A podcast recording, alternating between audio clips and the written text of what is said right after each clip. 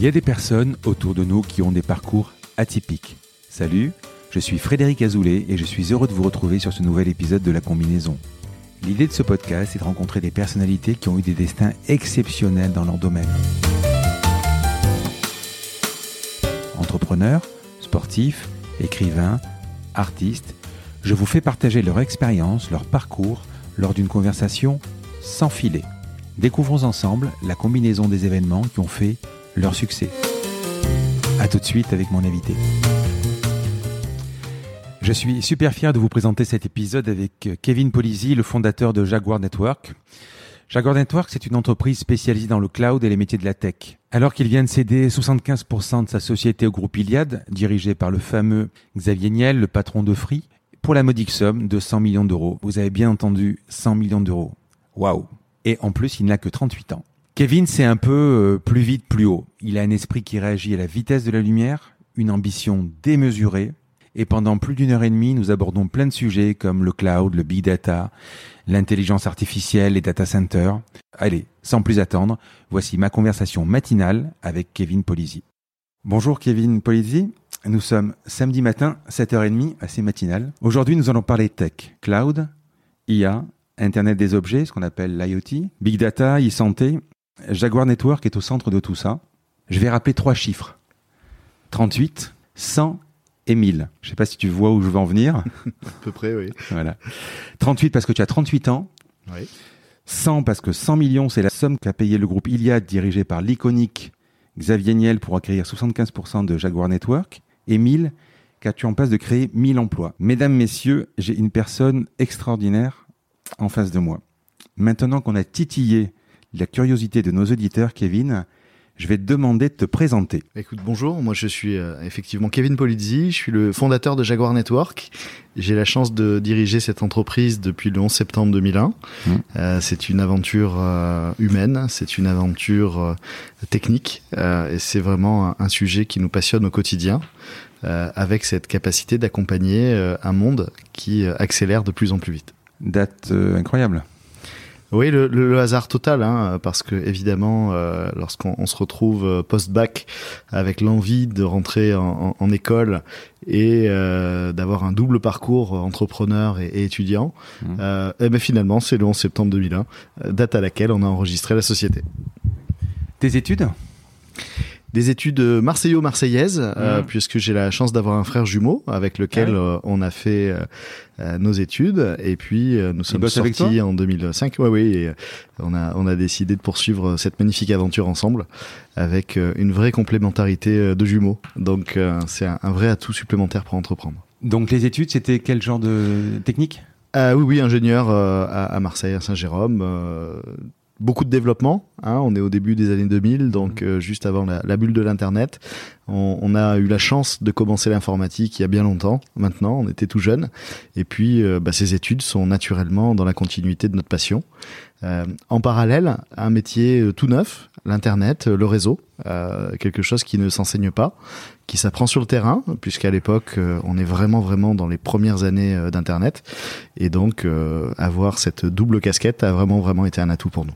Je vois un Mac euh, Macintosh Plus les, les, les, premiers premiers donc. Euh... Ouais, je suis assez nostalgique. J'ai gardé mon premier Mac qui a il été un, un, vrai combat. Il est euh, neuf euh, et il tourne comme une horloge suisse et donc euh, je suis assez euh, conservateur sur ces sujets-là. On va expliquer ce que c'est Jaguar et tu me diras si tu avais déjà cette vision quand tu étais étudiant. Ouais, alors Parce que Jaguar, il n'y avait pas de cloud, il n'y a pas tout ça. Quoi. Non, non, il n'y avait pas tout ça. Euh, alors explique construire, Jaguar, ouais. construire une entreprise au début des années 2000, c'est assez assez marrant puisqu'on a l'handicap de l'âge, on n'a pas de finances, on a une bulle de l'internet qui est en train de se percer. Euh, et sincèrement, euh, il faut une certaine dose de volonté euh, et de magnalisme pour y aller. Jaguar, c'est très simple. Déjà, le nom vient d'une console de jeux vidéo 64 bits, ah oui. hein, l'Atari Jaguar. Lorsqu'on fait du réseau, on y colle Network derrière.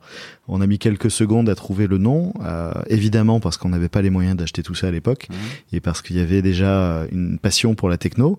Euh, originellement, Jaguar, ça fait du développement informatique. C'est-à-dire qu'on est vraiment euh, dans cette époque-là, les sites web, le e-commerce, le début des activités sur Internet. Euh, certains opportunistes qui comprennent euh, qu'un nouveau monde silencieux est en train de se créer et cette capacité à générer du chiffre d'affaires qui n'était alors adressé par personne. Hein.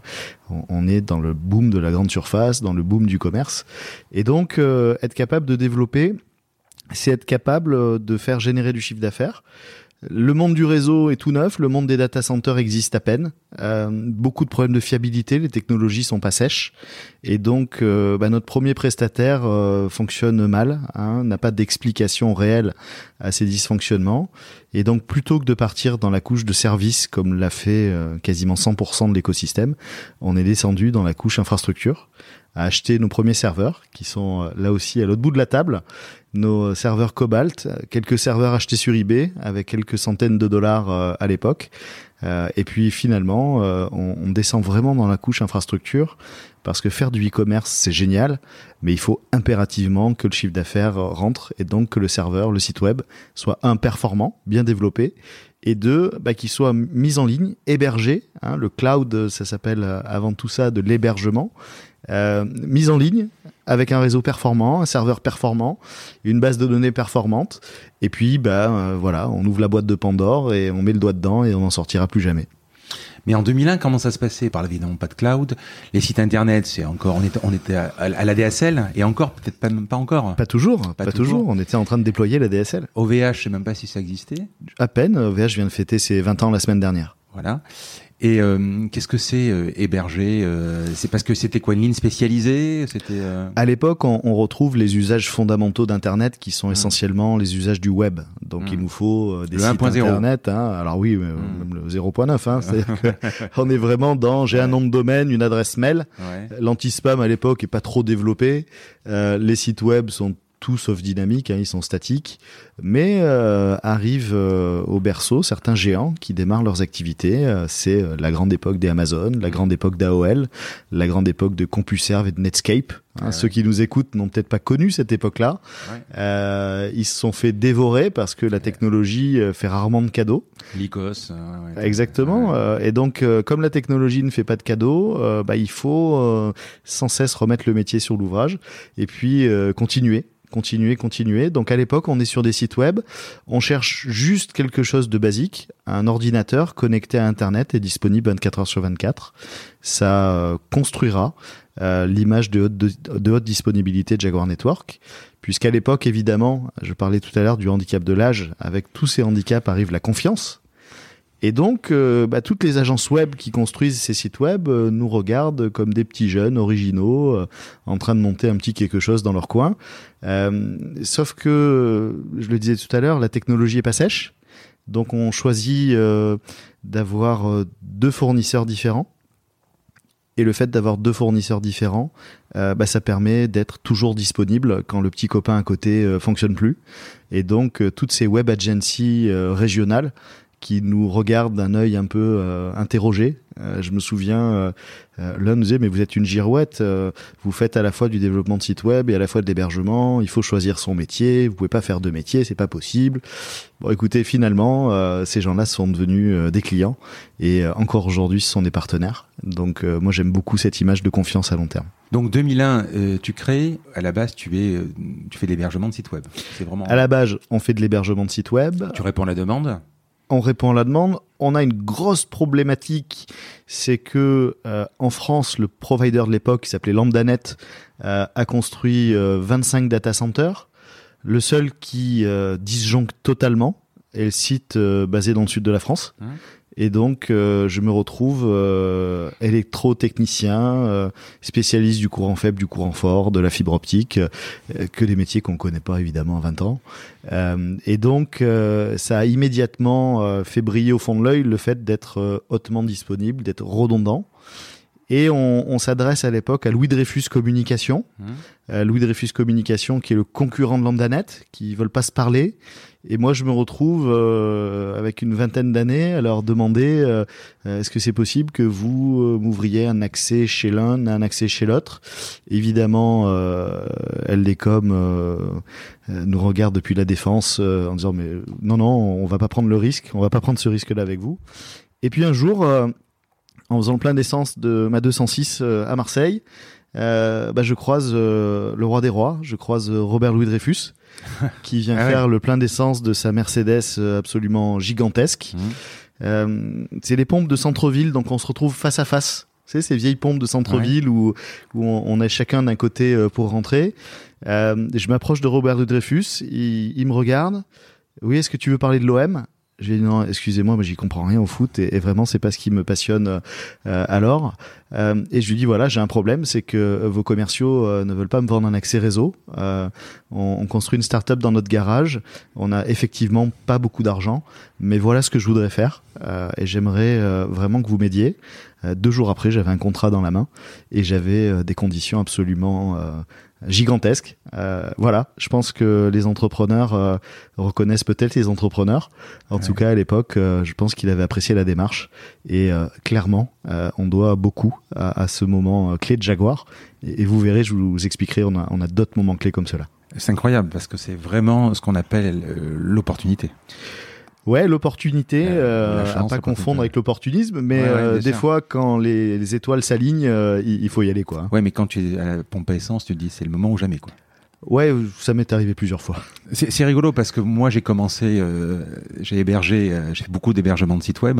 À l'époque j'allais chez Pacwan. T'as connu Pacwan Bien sûr, c'était Voilà. euh, mon premier fournisseur euh, d'accès, Ouais. euh, et, et c'est lui qui m'a aidé à créer Jaguar puisqu'il avait des petits sujets de fiabilité. Et j'allais, je montais à Aix parce qu'on n'avait pas allé à l'époque de TSE, on pouvait pas se connecter à distance. Je montais pour faire de la maintenance sur le serveur, euh, serveur dédié quoi à l'époque. C'était la première, les premières années des data centers où, où on s'était pas senti obligé de mettre un groupe électrogène, ce qui fait que lorsqu'il y avait une panne d'électricité, plus rien ne fonctionnait. Enfin le data center c'était une pièce quoi, c'était une petite pièce quoi à l'époque. Ah oui, mais les termes Ouais. sont un peu galvanisés parfois. 2013, il me semble déjà 30 personnes.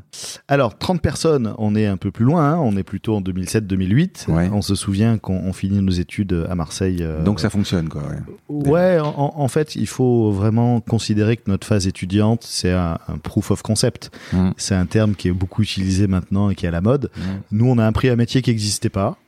Euh, et clairement, on a fait beaucoup d'erreurs. Euh, mais comme il y avait peu d'enjeux, euh, on les a pas payés très cher. Et on a euh, continué à assembler des disques durs, des processeurs, des cartes réseau, à écrire des drivers, à faire du code, à faire de l'électricité, à faire des télécoms. Et donc finalement, euh, cette passion euh, du touche-à-tout euh, de la technologie qu'on partage, je crois, Mm. euh, nous a servi à créer un métier. Moi, j'imaginais euh, que tu achètes des, enfin comme je faisais moi d'ailleurs, hein. tu achetais des serveurs, tu les branchais, tu mettais dessus euh, Windows Server ou, ou une couche Linux, mais toi tu faisais en plus du driver, tu faisais en plus autre Ouais, chose. nous, on n'avait pas du tout les moyens de faire ça. Donc, on, on récupérait des composants à droite à gauche. euh, C'était les grandes époques de eBay, eBazaar, etc. Ouais, ouais, ouais. On commençait à voir qu'on a des cheveux blancs hein, en parlant de ça. hein. Mais voilà, on ouais. assemblait les serveurs la nuit, on essayait de les faire fonctionner le jour, et puis de temps en temps, on allait quand même à l'école. Et à l'époque, je dois avouer que c'était pas vraiment très populaire d'être entrepreneur et étudiant, même si aujourd'hui, heureusement, les choses ont, ont bien changé. Tu progresses. euh, tu fais combien de chiffre d'affaires aujourd'hui? Aujourd'hui, on fait un peu plus de 60 millions d'euros de chiffre d'affaires. D'accord. Euh, pour l'activité Jaguar à proprement parler, on a évidemment dans le groupe d'autres sociétés qui Mhm. nous ont rejoints, puisque j'ai j'ai été pas mal business angel. On en parlera peut-être un petit peu plus tard. ouais, Euh, mais ce qui est très intéressant euh, chez Jaguar Network, c'est que finalement, euh, nos clients nous accompagnent dans le temps. Hein. Je dis toujours qu'il faut euh, les aider en abaissant le coût de la technologie, les aider en leur donnant accès à la bonne technologie, hein, parce qu'aujourd'hui euh, les gens sont énormément sollicités, mais euh, récupérer l'expertise qu'on a construite parmi nos 1200 clients B2B, 1200 clients qu'on est allé voir, pour lequel on a fait une étude spécifique, qu'il a fallu convaincre, euh, qu'il a fallu conserver, qu'il a fallu accompagner hein, au gré des rachats, des changements de directeur informatique, etc., etc. C'est vraiment une, mine d'or euh, humaine déjà. hein, c'est une aventure qui est absolument humaine et une mine d'or technique parce que euh, on a 50% des clients qui savent ce qu'ils font et on a 50% des clients qui ont besoin de notre aide. Donc c'est 100% de sujets passionnants. Aujourd'hui 2019, euh, quels sont tes principaux produits Alors, les métiers de Jaguar aujourd'hui en, Mm. en 2019, euh, c'est euh, évidemment l'hébergement, hein, qu'on Mm. appelle maintenant le cloud computing. Alors, on a de l'hébergement dans le cloud public, chez Amazon, chez Azure. Euh, ça, c'est un peu un mal nécessaire puisque euh, ces grosses sociétés se sont imposées comme des market makers, comme des leaders. Donc tu es client de. On est clients d'Amazon et de Microsoft. Hum, Eux-mêmes sont clients à l'inverse puisqu'ils hébergent dans nos data centers une partie de leurs serveurs On a construit des data centers et on est allé chercher les Gafa beaucoup à Seattle. donc j'ai pris un, un, bel avion depuis Marseille pour aller convaincre ces gens-là de l'importance de venir à Marseille au début des années 2000. Hein, C'était mmh. pas hier. Marseille, c'est une grande place de cap sous-marin. On a énormément d'infrastructures qui arrivent de par notre position géographique euh, historique. Hein. Euh, c'est un hub pour les bateaux, c'est un hub pour les avions. Et eh ben, il n'y a pas de raison que dans le flux de données, ce soit pas un hub pour les data. Ce métier des télécoms depuis Marseille, on l'a commencé en 2006. Et puis, euh, bah, il y a un métier qu'on fait depuis longtemps, qu'on aime beaucoup, qui n'était pas du tout connu du marché il y a encore quelques mois. Et c'est le métier de l'IoT et du big data. On a construit des objets connectés euh, pour nos besoins internes. Mhm. On a souvent compté l'argent pour être capable de préserver une indépendance financière et capitalistique, être capable de remettre de l'argent dans notre croissance. Il faut embaucher, former, investir, construire des bâtiments, acheter des serveurs. C'est une activité qui, euh, se dit capex intensive, dans laquelle il faut énormément mobiliser de capitaux. Euh, et donc, on a commencé à économiser de l'énergie, à optimiser notre RH, à automatiser euh, les process pas intéressants. Et donc, depuis 2007, on est à l'émergence de ce qui s'appelle l'intelligence artificielle qu'on utilise chez Jaguar Network depuis bien longtemps. On va en parler également. Tu parles de, de, de, de connexion, là tu parlais de câble sous-marin, tu, tu, es câblé, euh, ça, se passe comment en fait pour avoir vraiment du très très haut débit, de la ressource et... Euh... Internet c'est un réseau de réseaux. Donc euh, il y a un petit peu comme un réseau qui traverse l'Europe sur les autoroutes. Mmh. Hein. vous voyez de temps en temps ce petit trait bleu au bord de l'autoroute, c'est la fibre optique en mmh. fait qui est matérialisée en dessous. Et donc on a des câbles sous-marins. Tout comme pour l'énergie, hein, on a des câbles sous-marins qui transportent de l'électricité entre la Corse et le continent, par exemple. Mmh. On a aujourd'hui des câbles sous-marins qui traversent le monde entier. Hein, vous allez sur submarinecablemap.com et en fait, ce site web va référencer l'intégralité des câbles sous-marins. Tout ça coûte très très cher.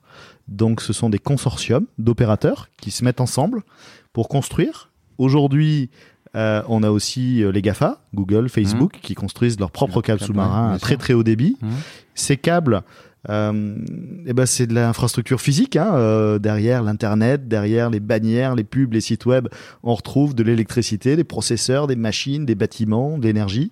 Et donc ils arrivent en général sur des plages et puis euh, ils ressortent euh, en terrestre. Euh, ils sont téléalimentés depuis les plages. Et comme ces câbles, pour certains, sont très très longs, bah, il y a un répéteur optique, un répéteur pour la fibre optique depuis le continent tous les 400 km.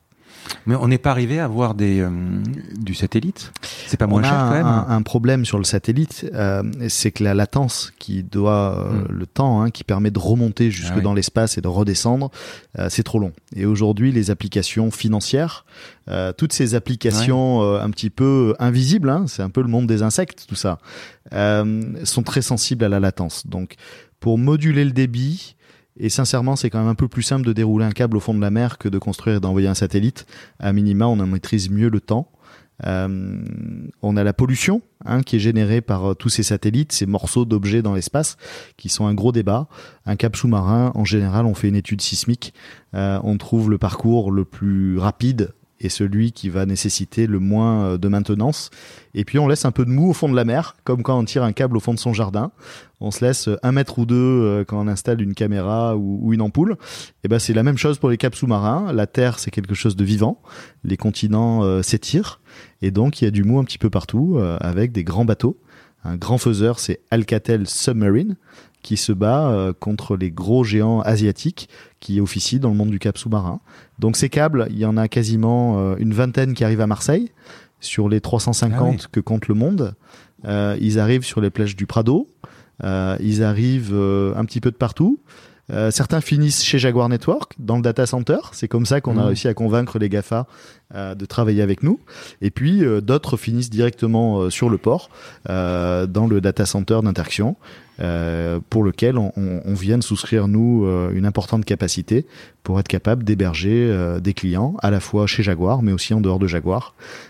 nous, on est tout à fait d'accord de travailler et de faire de l'écosystème un outil puissant. Orange n'est pas l'opérateur historique, n'est pas spécialement un fournisseur. Il y a d'autres fournisseurs? Alors en fait, il y a, il y a, il y a trois types de fournisseurs. Il y a mmh. ou Jaguar Network euh, qui pose ses propres câbles. C'est ce qu'on fait nous Ah oui. euh, dans certaines villes en réseau terrestre, notamment dans les grandes métropoles françaises. On a déployé plus de 7000 km de câbles euh, optiques. hein. Donc Mhm. vous ouvrez une trappe d'égout euh, sécurisée et vous trouvez un câble dans lequel c'est marqué Jaguar Network avec le numéro de téléphone du support en cas de coupure. Donc ça, c'est notre réseau de fibre optique. Sur les câbles sous-marins, ce sont que des consortiums. Donc en général, euh, on retrouvera 5, 10, 20 opérateurs dans un câble. Donc on s'adresse à l'un de ces opérateurs-là pour acheter de la capacité. Ah, alors je voudrais euh, 10 gigas entre Marseille et Singapour ou 100 gigas entre euh, Paris et Miami. Donc voilà, après derrière, il y a un prix de marché. Et puis il y a d'autres d'autres opérateurs euh, qui eux vendent de la capacité ou hertzienne. Hein, on peut acheter euh, ce qu'on appelle des faisceaux hertziens, notamment pour connecter les, les, les arrière-pays où il n'y a pas beaucoup euh, de capacité, ou du satellite dans certains cas, essentiellement dans l'univers maritime, hein, puisque comme les bateaux bougent, euh, on peut difficilement les attacher à un fil, euh, ou euh, des opérateurs de fibre optique euh, en Europe, dans les pays de l'Est, etc., etc. Internet, c'est un réseau de réseaux. Mmh. Nous, on est connecté aujourd'hui à plus de 800 opérateurs différents, dont on a une gestion fournisseur qui est assez euh, dense. Euh, et puis surtout, tout ce petit monde-là vit. Donc, il y a euh, des renégociations permanentes. Tu veux un bout de câble à Paris, à Lyon, à Marseille. Moi, je veux un bout de câble à Varsovie. Comment, comment on se fait un prix mutuel, qui sont un prix de marché Ça reste encore cher parce que moi j'ai un bureau qui est au, au 107. J'ai la fibre qui arrive au 105, celle qui arrive au 109, mais pas au 107. Tu es renseigné pour avoir. On euh, va s'occuper de ça. ça, ouais. C'est pas grave. mais c'est vachement cher encore. Ça reste très cher de tirer Bah, un câble. En fait, ce qu'il faut comprendre, tout ça, c'est qu'il y a des humains derrière. Ouais. Donc aujourd'hui, euh, quand euh, un client euh, vous dit mais je comprends pas, les frais d'installation, 100 euros, c'est horriblement cher. Bon, tirer de la fibre en ville, on est quand même euh, de l'ordre de 20-30 000 euros du kilomètre. Mmh. Euh, faire intervenir une personne payée correctement avec le niveau de compétence adapté, ah, parce qu'on peut toujours payer moins cher euh, et envoyer des gens pas compétents. Si vous voulez des troupes dans votre immeuble, euh, Mmh. c'est ce qu'il faut faire. hein. Il y a des films qui le montrent très bien. Euh, et puis, bah voilà, aujourd'hui, quand on installe la fibre dans un bâtiment, on est sur un, un coût de raccordement de l'ordre de 1000 à 2000 euros par client. Mhm.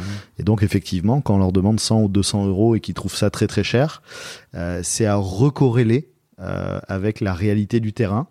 Il faut une perceuse, il faut du plâtre, euh, il Non, faut des autorisations, moi, je m'étais etc., adressé à etc. des, à des Bouygues Pro, ce genre de choses. où Mais ça reste très cher. Ça reste, ouais. Ça reste très cher parce que parce que leur métier, euh, c'est de gagner déjà beaucoup d'argent. Mmh. Euh, les tarifs dans l'entreprise sont extrêmement chers. Euh, ça expliquera aussi notre volonté de rapprochement avec Iliad pour être capable d'amener peut-être au ouais. marché de nouvelles solutions. Euh, on y réfléchit très très fortement. Et puis euh, il y a voilà un, un marché entreprise que j'appelle moi une belle endormie, euh, qu'il va falloir un peu secouer, un peu réveiller, euh, parce que la transformation digitale, euh, notre président dit il faut œuvrer à plus de croissance. Moi, je suis 100% d'accord au fait que notre pays a une capacité de croissance importante et qu'on va tout mettre en, en, en, en moyen hein, euh, pour réussir à donner les bons outils aux bons entrepreneurs. Quelques grands clients? Des grands noms de clients. euh, J'ai lu le Sénat, l'UGC ou Winamax. Ouais, Winamax, c'est un, site de poker bien Mm. bien connu. Euh, le plus gros client de Jaguar, c'est France Télévisions. On y héberge tout leur cloud. et donc, quand vous allez sur France 2, France 3, que vous faites le replay sur votre box, etc., vous tombez euh, dans un data center Jaguar à Paris, Lyon, Marseille ou Bordeaux. Euh, on a euh, des clients qui sont très sensibles. Euh, parce que euh, sur des processus industriels, euh, sur des choses un peu particulières, on a aussi des centres hospitaliers hein, avec des, des clients qui vous disent, vous savez, je vous donne des données hospitalières, euh, euh, il faut absolument les, les préserver. Ça nous a pris quasiment euh, cinq ans pour avoir toutes les autorisations pour héberger les données médicales. Voilà, parce qu'on n'a pas envie de retrouver son dossier médical dans la nature. Et donc, on a beaucoup, beaucoup de clients, plus de 1200. Euh, et pour certains, assez marrant, des UGC, euh, euh, l'Assemblée nationale, euh, etc., etc., euh, les métropoles. euh, voilà, le marché public, c'est à peu près 20% de notre chiffre d'affaires donner de meilleurs outils à la collectivité pour qu'elle soit plus performante. Et puis après, le gros, c'est euh, du privé, avec évidemment euh, ou des sociétés, euh, ce qu'on appelle chez nous des BGPME, des bonnes grosses PME, euh, ou vraiment euh, des pros, euh, parce que finalement, notre objectif en rendant la technologie disponible, c'est qu'elle le soit vraiment disponible à tous. J'ai lu un article très long sur, euh, sur Netflix et la technique. Les gens se rendent pas compte quand on appuie sur play. euh, alors je parle de Netflix, mais je pourrais parler de France Télé ou ce que tu veux. Les gens se rendent pas compte quand on appuie sur play que le film qui fait quand même en 4K, qui fait quand même du giga, commence immédiatement. C'est-à-dire qu'il faut calculer pas mal de choses. hein. Voilà, euh, quand on achète une voiture, on regarde pas comment fonctionne l'injection, Ouais. l'alternateur, la batterie. Euh, on est dans le même univers. ouais, C'est-à-dire que dès qu'on appuie sur play dans Netflix, On doit pas on, attendre. on utilise, euh, on traverse peut-être 200 équipements différents euh, qui vous délivrent le signal en quelques millisecondes. Mm. Euh, quand vous téléphonez et que vous parlez euh, à votre copain, votre grand-mère, vos enfants, euh, vous traversez un nombre de réseaux tout juste incroyable et à peine une petite baisse de la qualité parce que problème électrique ou, ou problème de tous les jours. Euh, et ça devient vite insupportable pour un client final. Effectivement, je trouve que la technologie, en, en passant à, à l'ère du forfait, euh, a un peu dévalorisé euh, les métiers techniques. Euh, ce qui est une vraie difficulté aujourd'hui parce que du coup on, on se rend pas compte. Et quand on se rend pas compte on valorise pas. Quand on valorise pas on, veut payer le moins cher possible. Euh, et souvent on rate des opportunités. Euh, quand on est une entreprise et, et qu'on a de la fibre et un hébergement de bonne qualité bah, au lieu de mettre 10 secondes euh, pour télécharger un plan d'architecte on met 10 minutes. Euh, donc on boit beaucoup de café euh, au lieu euh, d'être capable de se passer des fichiers de quelques gigas euh, d'un serveur à l'autre, eh ben on n'y arrive pas. Et on a quand même tous connu une informatique subie et pas une informatique choisie. Mm. Et donc c'est clairement nous euh, ce qu'on veut abolir euh, en totalité. 2007, 30 personnes. Euh, entre 2001 et 2007, il y a eu une, une levée de fonds ou après ou euh, Alors la meilleure levée de fonds, euh, c'est les clients. Donc euh, bien, ça, on, a, on a beaucoup travaillé pour satisfaire les premiers clients. Évidemment, euh, on se fait tordre le bras dans tous les sens parce qu'encore une fois, euh, la société est jeune, donc on nous demande euh, des compromissions fortes euh, qu'on accepte. Mhm. Voilà, on n'a pas été trop caractériel. Euh, on a accepté euh, de faire des offres très très très techniques euh, et de se retrouver euh, en confiance sur des dossiers face à Orange, face à, à SFR, face à Bouygues. Euh, et finalement, c'est la haute technologie qui nous a permis de ne pas lever de fonds. Et ça nous a jamais vraiment perdu. Non, on n'a jamais levé de fonds. C'est très étrange parce que je suis pas à la mode. Hein, je suis has Mhm. total quand je dis ça. Euh, le samedi matin, on on reçoit des startups Mhm. euh, Ouais. pour lesquelles euh, on est samedi matin. si vous avez le plaisir de rester avec moi un Ouais. petit bout de la matinée, euh, euh, on a on a un magnifique rendez-vous là à 10h euh, qui nécessite du capital et on va voir comment on, Ah oui. on va les aider à pas lever de fonds. Ce matin? Ce matin. Ouais, comme tous les samedis. Ah oui. Ouais ouais. C'est mon sport à moi. À aujourd'hui, juste avant la, la, la- la vente à, à Iliad, euh, Jaguar Network est détenu par ton frère et toi. Ouais, on est deux actionnaires euh, forts dans Mhm. l'entreprise, dans le capital. Euh, on avance euh, à un moment sur d'autres sociétés, donc on, on aussi on investit euh, dans notre écosystème euh, marseillais. Et puis quand on voit que le cloud et les télécoms euh, sont trustés par des géants, sont trustés par Amazon, sont trustés euh, par Facebook, par Google, etc. On, on se dit qu'il faut une alliance stratégique. Donc on cherche pas spécialement à vendre l'entreprise. Euh, si je suis derrière ce micro-là, euh, c'est bien parce que j'ai vraiment envie de conduire le projet. Mais lorsque Jaguar Network investit en dizaines de millions d'euros par an et que les concurrents investissent en milliards par an, euh, il faut faire des choix qui sont les plus difficiles qu'on puisse imaginer pour un entrepreneur. Et effectivement, euh, à ce moment-là, je, je, je trouve un, un accord avec Xavier Niel, Mhm. qui n'a pas du tout de présence dans le secteur B2B. Et je lui dis, euh, ça dure un quart d'heure. Hein, Alors comment ça se passe à la Robert. Louis Dreyfus. Hein. Ouais, ouais, explique-moi. Euh, alors c'est très simple, en fait. euh, C'est lui qui te contacte ou c'est toi qui le contacte non, c'est moi qui me rends compte. euh, je suis sur un salon en, en, en 2017 et euh, je, je rencontre en fait des patrons euh, d'opérateurs alternatifs. Donc euh, le salon s'appelle IT Partners. C'est un salon dans lequel euh, on, on va chercher des partenaires.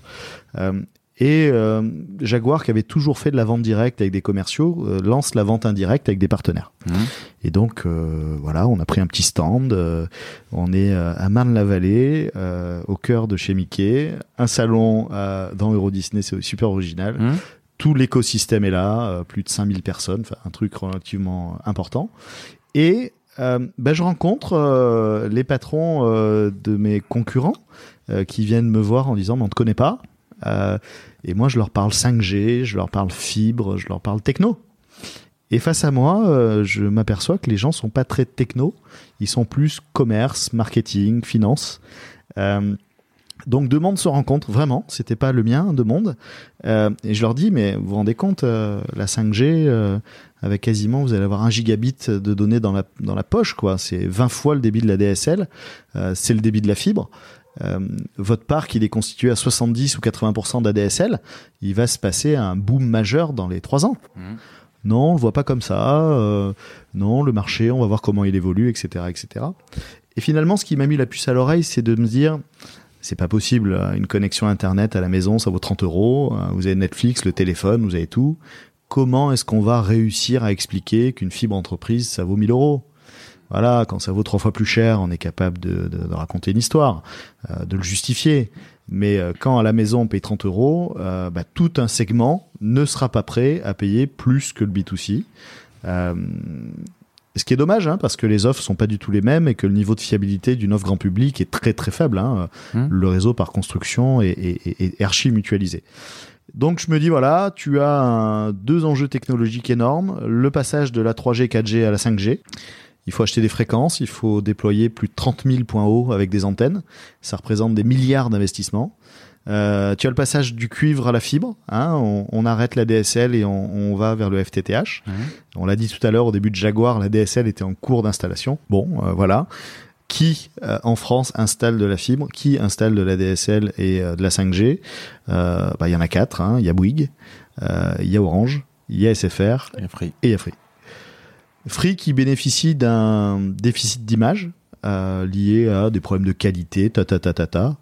Bon, alors euh, bah, on va voir Xavier, on lui dit voilà, euh, vous investissez énormément d'argent, euh, vous êtes le dernier opérateur mobile, vous êtes Tu très vas le voir directement? Oui, oui, on sonne à la Hmm, porte, on rentre. hein, faut faire une chose simple. hein. Euh, Bon, Déjà, il te connaît de toute façon, donc. grosso modo, on a, on a plutôt toujours euh, fait nos preuves et euh, les gens comprenaient pas pourquoi on n'était euh, euh, pas déjà vendu, revendu, etc.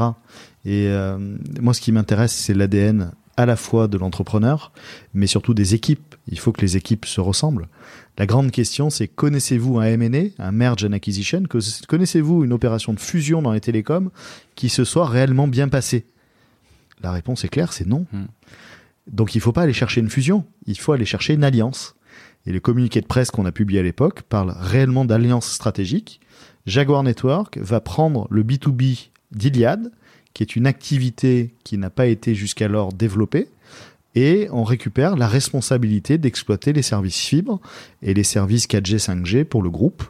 Et en ce sens, euh, on est en train de construire euh, des solutions pour les entreprises euh, à partir de l'ADN de Jaguar Network. Et donc, d'ici quelques temps, on aura de nouvelles offres sur le marché, probablement dès 2020. Tu, tu, tu le rencontres, tu le vois. euh, c'est lui qui te fait une proposition. C'est toi qui. Comment ça se passe hein? Bah, on, on, on va pas rentrer trop dans les détails, mais pour expliquer comment ça se passe, c'est assez simple. Euh, on a une technologie interne chez Jaguar, Mm. euh, multi-cloud. Euh, grosso modo, les clients nous disent voilà, moi j'aimerais bien être client et Jaguar, et Amazon, et Google, et machin, mais j'ai pas envie d'avoir quatre contrats, j'ai pas envie de gérer dans quatre interfaces différentes. Donc notre solution Atlas multi-cloud, euh, je prends une boîte en ferraille et je colle un autocollant Atlas par-dessus. Et euh, je dis à Xavier, euh, ça c'est l'avenir de l'entreprise, clairement. Être capable d'avoir des datas un petit peu de partout. Et on a une stratégie chez Jaguar en trois étapes. Gagner la bataille de l'accès, mettre une paire de fibres optiques dans toutes les entreprises françaises. Tu as le réseau pour le faire. Et moi, j'ai l'outil qui permet de piloter ça. Euh, deuxièmement, il faut qu'on gagne la bataille du stockage. Aujourd'hui, les entreprises euh, n'utilisent pas du tout leurs data correctement. Elles sont subies, euh, alors qu'elles peuvent générer énormément de valeur. Et le troisième sujet, c'est l'intelligence artificielle. On l'utilise déjà en interne chez Jaguar depuis 10 ans. Pourquoi on, on la mettrait pas à disposition pour de vrai des entreprises Et donc à ce moment-là, on se tape dans la main. La proposition naturelle, c'est bah écoute, on va racheter 100% de l'entreprise. Euh, et ma position à moi, c'est de dire euh, surtout pas. Euh, ce qui m'intéresse, c'est de continuer à développer le projet Jaguar Network, développer d'autres projets, puisqu'on a aussi continué à entreprendre dans différentes régions. Mais vraiment, Jaguar Network, c'est l'ADN de base du groupe, et c'est cette capacité à fournir des nouveaux services pour accompagner l'économie. Et en ça, la mission m'intéresse vraiment particulièrement. En résumé, euh, ils sont, ils ont une mauvaise image ou ils n'ont pas d'image du tout sur l'entreprise. Oh, Et ils toi, ont pas tu as envie de pénétrer image, quand même sont- le- Ils sont absents. C'est-à-dire que c'est pas un, un métier qu'ils ont choisi de faire. Ils Et ont toi- choisi d'être par contre, euh, euh, dans le B2C. Et moi, je ne sais faire que de l'entreprise. Le Voilà. B2C, c'est pas mon marché. Parce que j'ai lu un moment que tu avais un projet de faire un Ja- Jaguar Box ou euh, Alors, on a de rentrer donc dans, le- dans- chez, chez le B2C. on n'a pas du tout d'envie de rentrer dans le B2C. Ça, c'est très clair. Déjà parce que c'est absolument pas ma compétence. Mais le B2C entreprise, les pros. les pros, ouais. Ouais, bon, Ouais, nous, ouais. nous, notre expertise, elle est grand compte. Hein. Euh, donc aujourd'hui, ce qui est important pour nous, c'est de développer Jaguar dans les grands comptes, euh, et puis probablement de mettre à disposition cette technologie Jaguar éprouvée euh, à destination de tous d'ici quelques temps. Mais il faut qu'encore qu'on finisse de développer. Euh, cette technologie, elle doit être accessible et compréhensible facilement. Tout le monde a un smartphone dans la main. Hum. Tout le monde, tout le monde utilise un smartphone, euh, même les plus anciens euh, et les plus jeunes. Euh, Aujourd'hui, la technologie cloud, elle mérite encore d'être facilitée, simplifiée, pour en faciliter l'adoption. Euh, L'un de nos objectifs prioritaires, c'est euh, d'arrêter euh, de- de- d'afficher de, la complexité et de rendre tout ça très très simple. Et finalement, c'est ce qu'on fait depuis 15 ans, donc il n'y a pas de raison qu'on s'arrête en chemin. Donc tu veux garder ce, ce 25% de ta société. euh, que- comment vous fixez le prix? Tu dis, euh, allez, je lâcherai. À, voilà, que- comment ça se passe? Après, si tu peux, oui. Non, non, il n'y a pas de, il a pas de ça. Parce que Euh, le, le prix a été communiqué. ouais. Ouais, alors il y a de, il y a des côtés en bourse, Ouais. donc ils ont pour obligation de, de, de prévenir leurs- leurs actionnaires euh, quand ils font des emplettes. Euh, Il y, a, il y a un barème en fait qui permet de fixer les prix, D'accord. Euh, et il s'avère que euh, le montant euh, arrondi était plutôt euh, déjà important. T'as pas hésité. Et non, parce que c'est pas un sujet de prix. Non, pas- par contre, à pas- mon avis, ça a été un sujet de pourcentage de, de garder les parts. Il faut... Non, Même pas non, j'ai Bon, dit bah, en fait, voilà, euh, euh, Kevin, c'est quoi ta meilleure proposition? Bah c'est ça. Voilà. Il te dit OK. Voilà, Ouais, c'est tout. bien. Non, non, mais euh, il y a des fois, il faut pas discuter trop longtemps. On aurait discuté avec un fonds ou un banquier, et je pense que ça aurait été beaucoup plus rotor. Mais euh, voilà, on discute, on s'assoit sur le coin d'une table. Euh, finalement, euh, je viens lui apporter une solution clé en main. Il me fournit euh, ce que je n'ai pas clé en main, euh, et on développe un nouveau métier clé en main. Donc, euh, on prend ces trois clés et, et on y va. Comment on se sent quand on reçoit euh, Tu te dis, j'ai réussi, ça y est, j'ai fait ce que j'avais Non, envie on de se faire. sent très mal. Non, non, on se sent très très mal. Euh, abandonner euh, la majorité de sa société et celle dont tu es créateur avec l'aventure qui est la nôtre, qui est absolument incroyable. Euh, pendant une semaine, on a un, un- vrai coup de blues. Euh, Et encore, tu restes à la tête. ouais, alors si tu j'avais pas, ouais. si j'étais pas resté à la tête, je pense que je m'en serais jamais remis. Hein. Ouais. Donc, il- je, je- vraiment, quand on est quand entrepreneur, histoires, le- t'as quand on est quand entrepreneur, faut faire attention de pas tomber. C'est un peu comme le gagnant du loto. Hein. Il faut Ouais, pas ouais. qu'il tombe dans la dépression. Donc déjà, il faut savoir vraiment garder beaucoup de sang-froid. Hum. Euh, je ne me suis occupé d'absolument rien, si ce n'est euh, de m'occuper de Jaguar Network. Euh, et puis, euh, bah voilà, d'avoir cette capacité de, de continuer à investir. On a laissé une grande partie de cette somme dans l'entreprise pour créer nos 1000 emplois, pour créer des nouveaux bâtiments. Et puis, on a quelques projets à l'esprit, euh, notamment. euh, euh, moi, je dis toujours qu'on peut pas demander à la collectivité de faire 100% de ce qu'elle n'est pas capable de faire. Donc, il y a certains projets qui sont les nôtres, sur lesquels on va un peu se substituer aux attentes des collectivités. C'est bien parce que c'était ma question d'après les 1000 emplois. Alors explique-moi parce que c'est quand même incroyable. 1000 alors dans quel domaine euh, 1000 emplois c'est énorme. Ouais, c'est énorme. Ça va quand même se sur les trois sur les trois data centers. se hein. dispatcher, se dispatcher sur les, les, les 4-5 prochaines années, euh, à la fois parce que les profils qu'on cherche existent peu ou pas, Hum. et à la fois parce qu'on est vraiment euh, dans de la reconversion. Donc ce qui est important pour moi, très très important pour moi, c'est un excellent service client. Il faut absolument que quand on téléphone, on ne retrouve pas l'expérience euh, qu'on peut avoir chez nos camarades concurrents, parce que euh, voilà, on fait tous des repas entre copains le samedi soir, et quand on pose la question qui fâche, euh, euh, ça se passe comment quand t'appelles le support d'Orange ou quand t'appelles le support machin? Bah, je suis trimballé de collaborateur en collaborateur. Euh, je sais pas dans quel pays j'appelle. On me rappelle pas. la solution qu'on me fournit est pas la bonne. Et moi-même, je dois vous avouer, j'ai été confronté à titre perso à la maison. On n'a juste pas envie d'appeler. Et donc, euh, bah, dans ces 1000 emplois, on va retrouver déjà 500 emplois dans les centres de support, avec des gens qui sont correctement formés, qui sont correctement payés en France? en France, exclusivement en France. mon objectif est vraiment de rayonner comme un, géant de la tech en Europe. Donc on va pas commencer à, s'éparpiller. et puis surtout, il faut offrir aux gens des carrières. On peut démarrer en bas de l'échelle. Je l'ai fait j'ai démarré avec rien dans la poche, étudiant, sans connaître quoi que ce soit de ce métier-là. Euh, et finalement, euh, euh, j'aime beaucoup la méritocratie. j'aime beaucoup quand les gens s'investissent. Je pense que c'est le monde d'après. certains candidats au recrutement, on les laisse au bord du chemin parce que bah, quand ils nous demandent des choses qui sont du monde d'avant, clairement, on veut pas construire avec eux.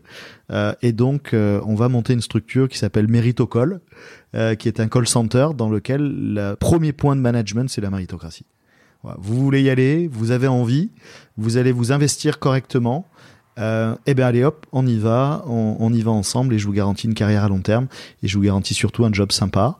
Euh, je vous l'ai dit tout à l'heure, toutes les parties pas sympas du job, on essaye d'y mettre de l'intelligence artificielle euh, parce que la machine le fait très bien.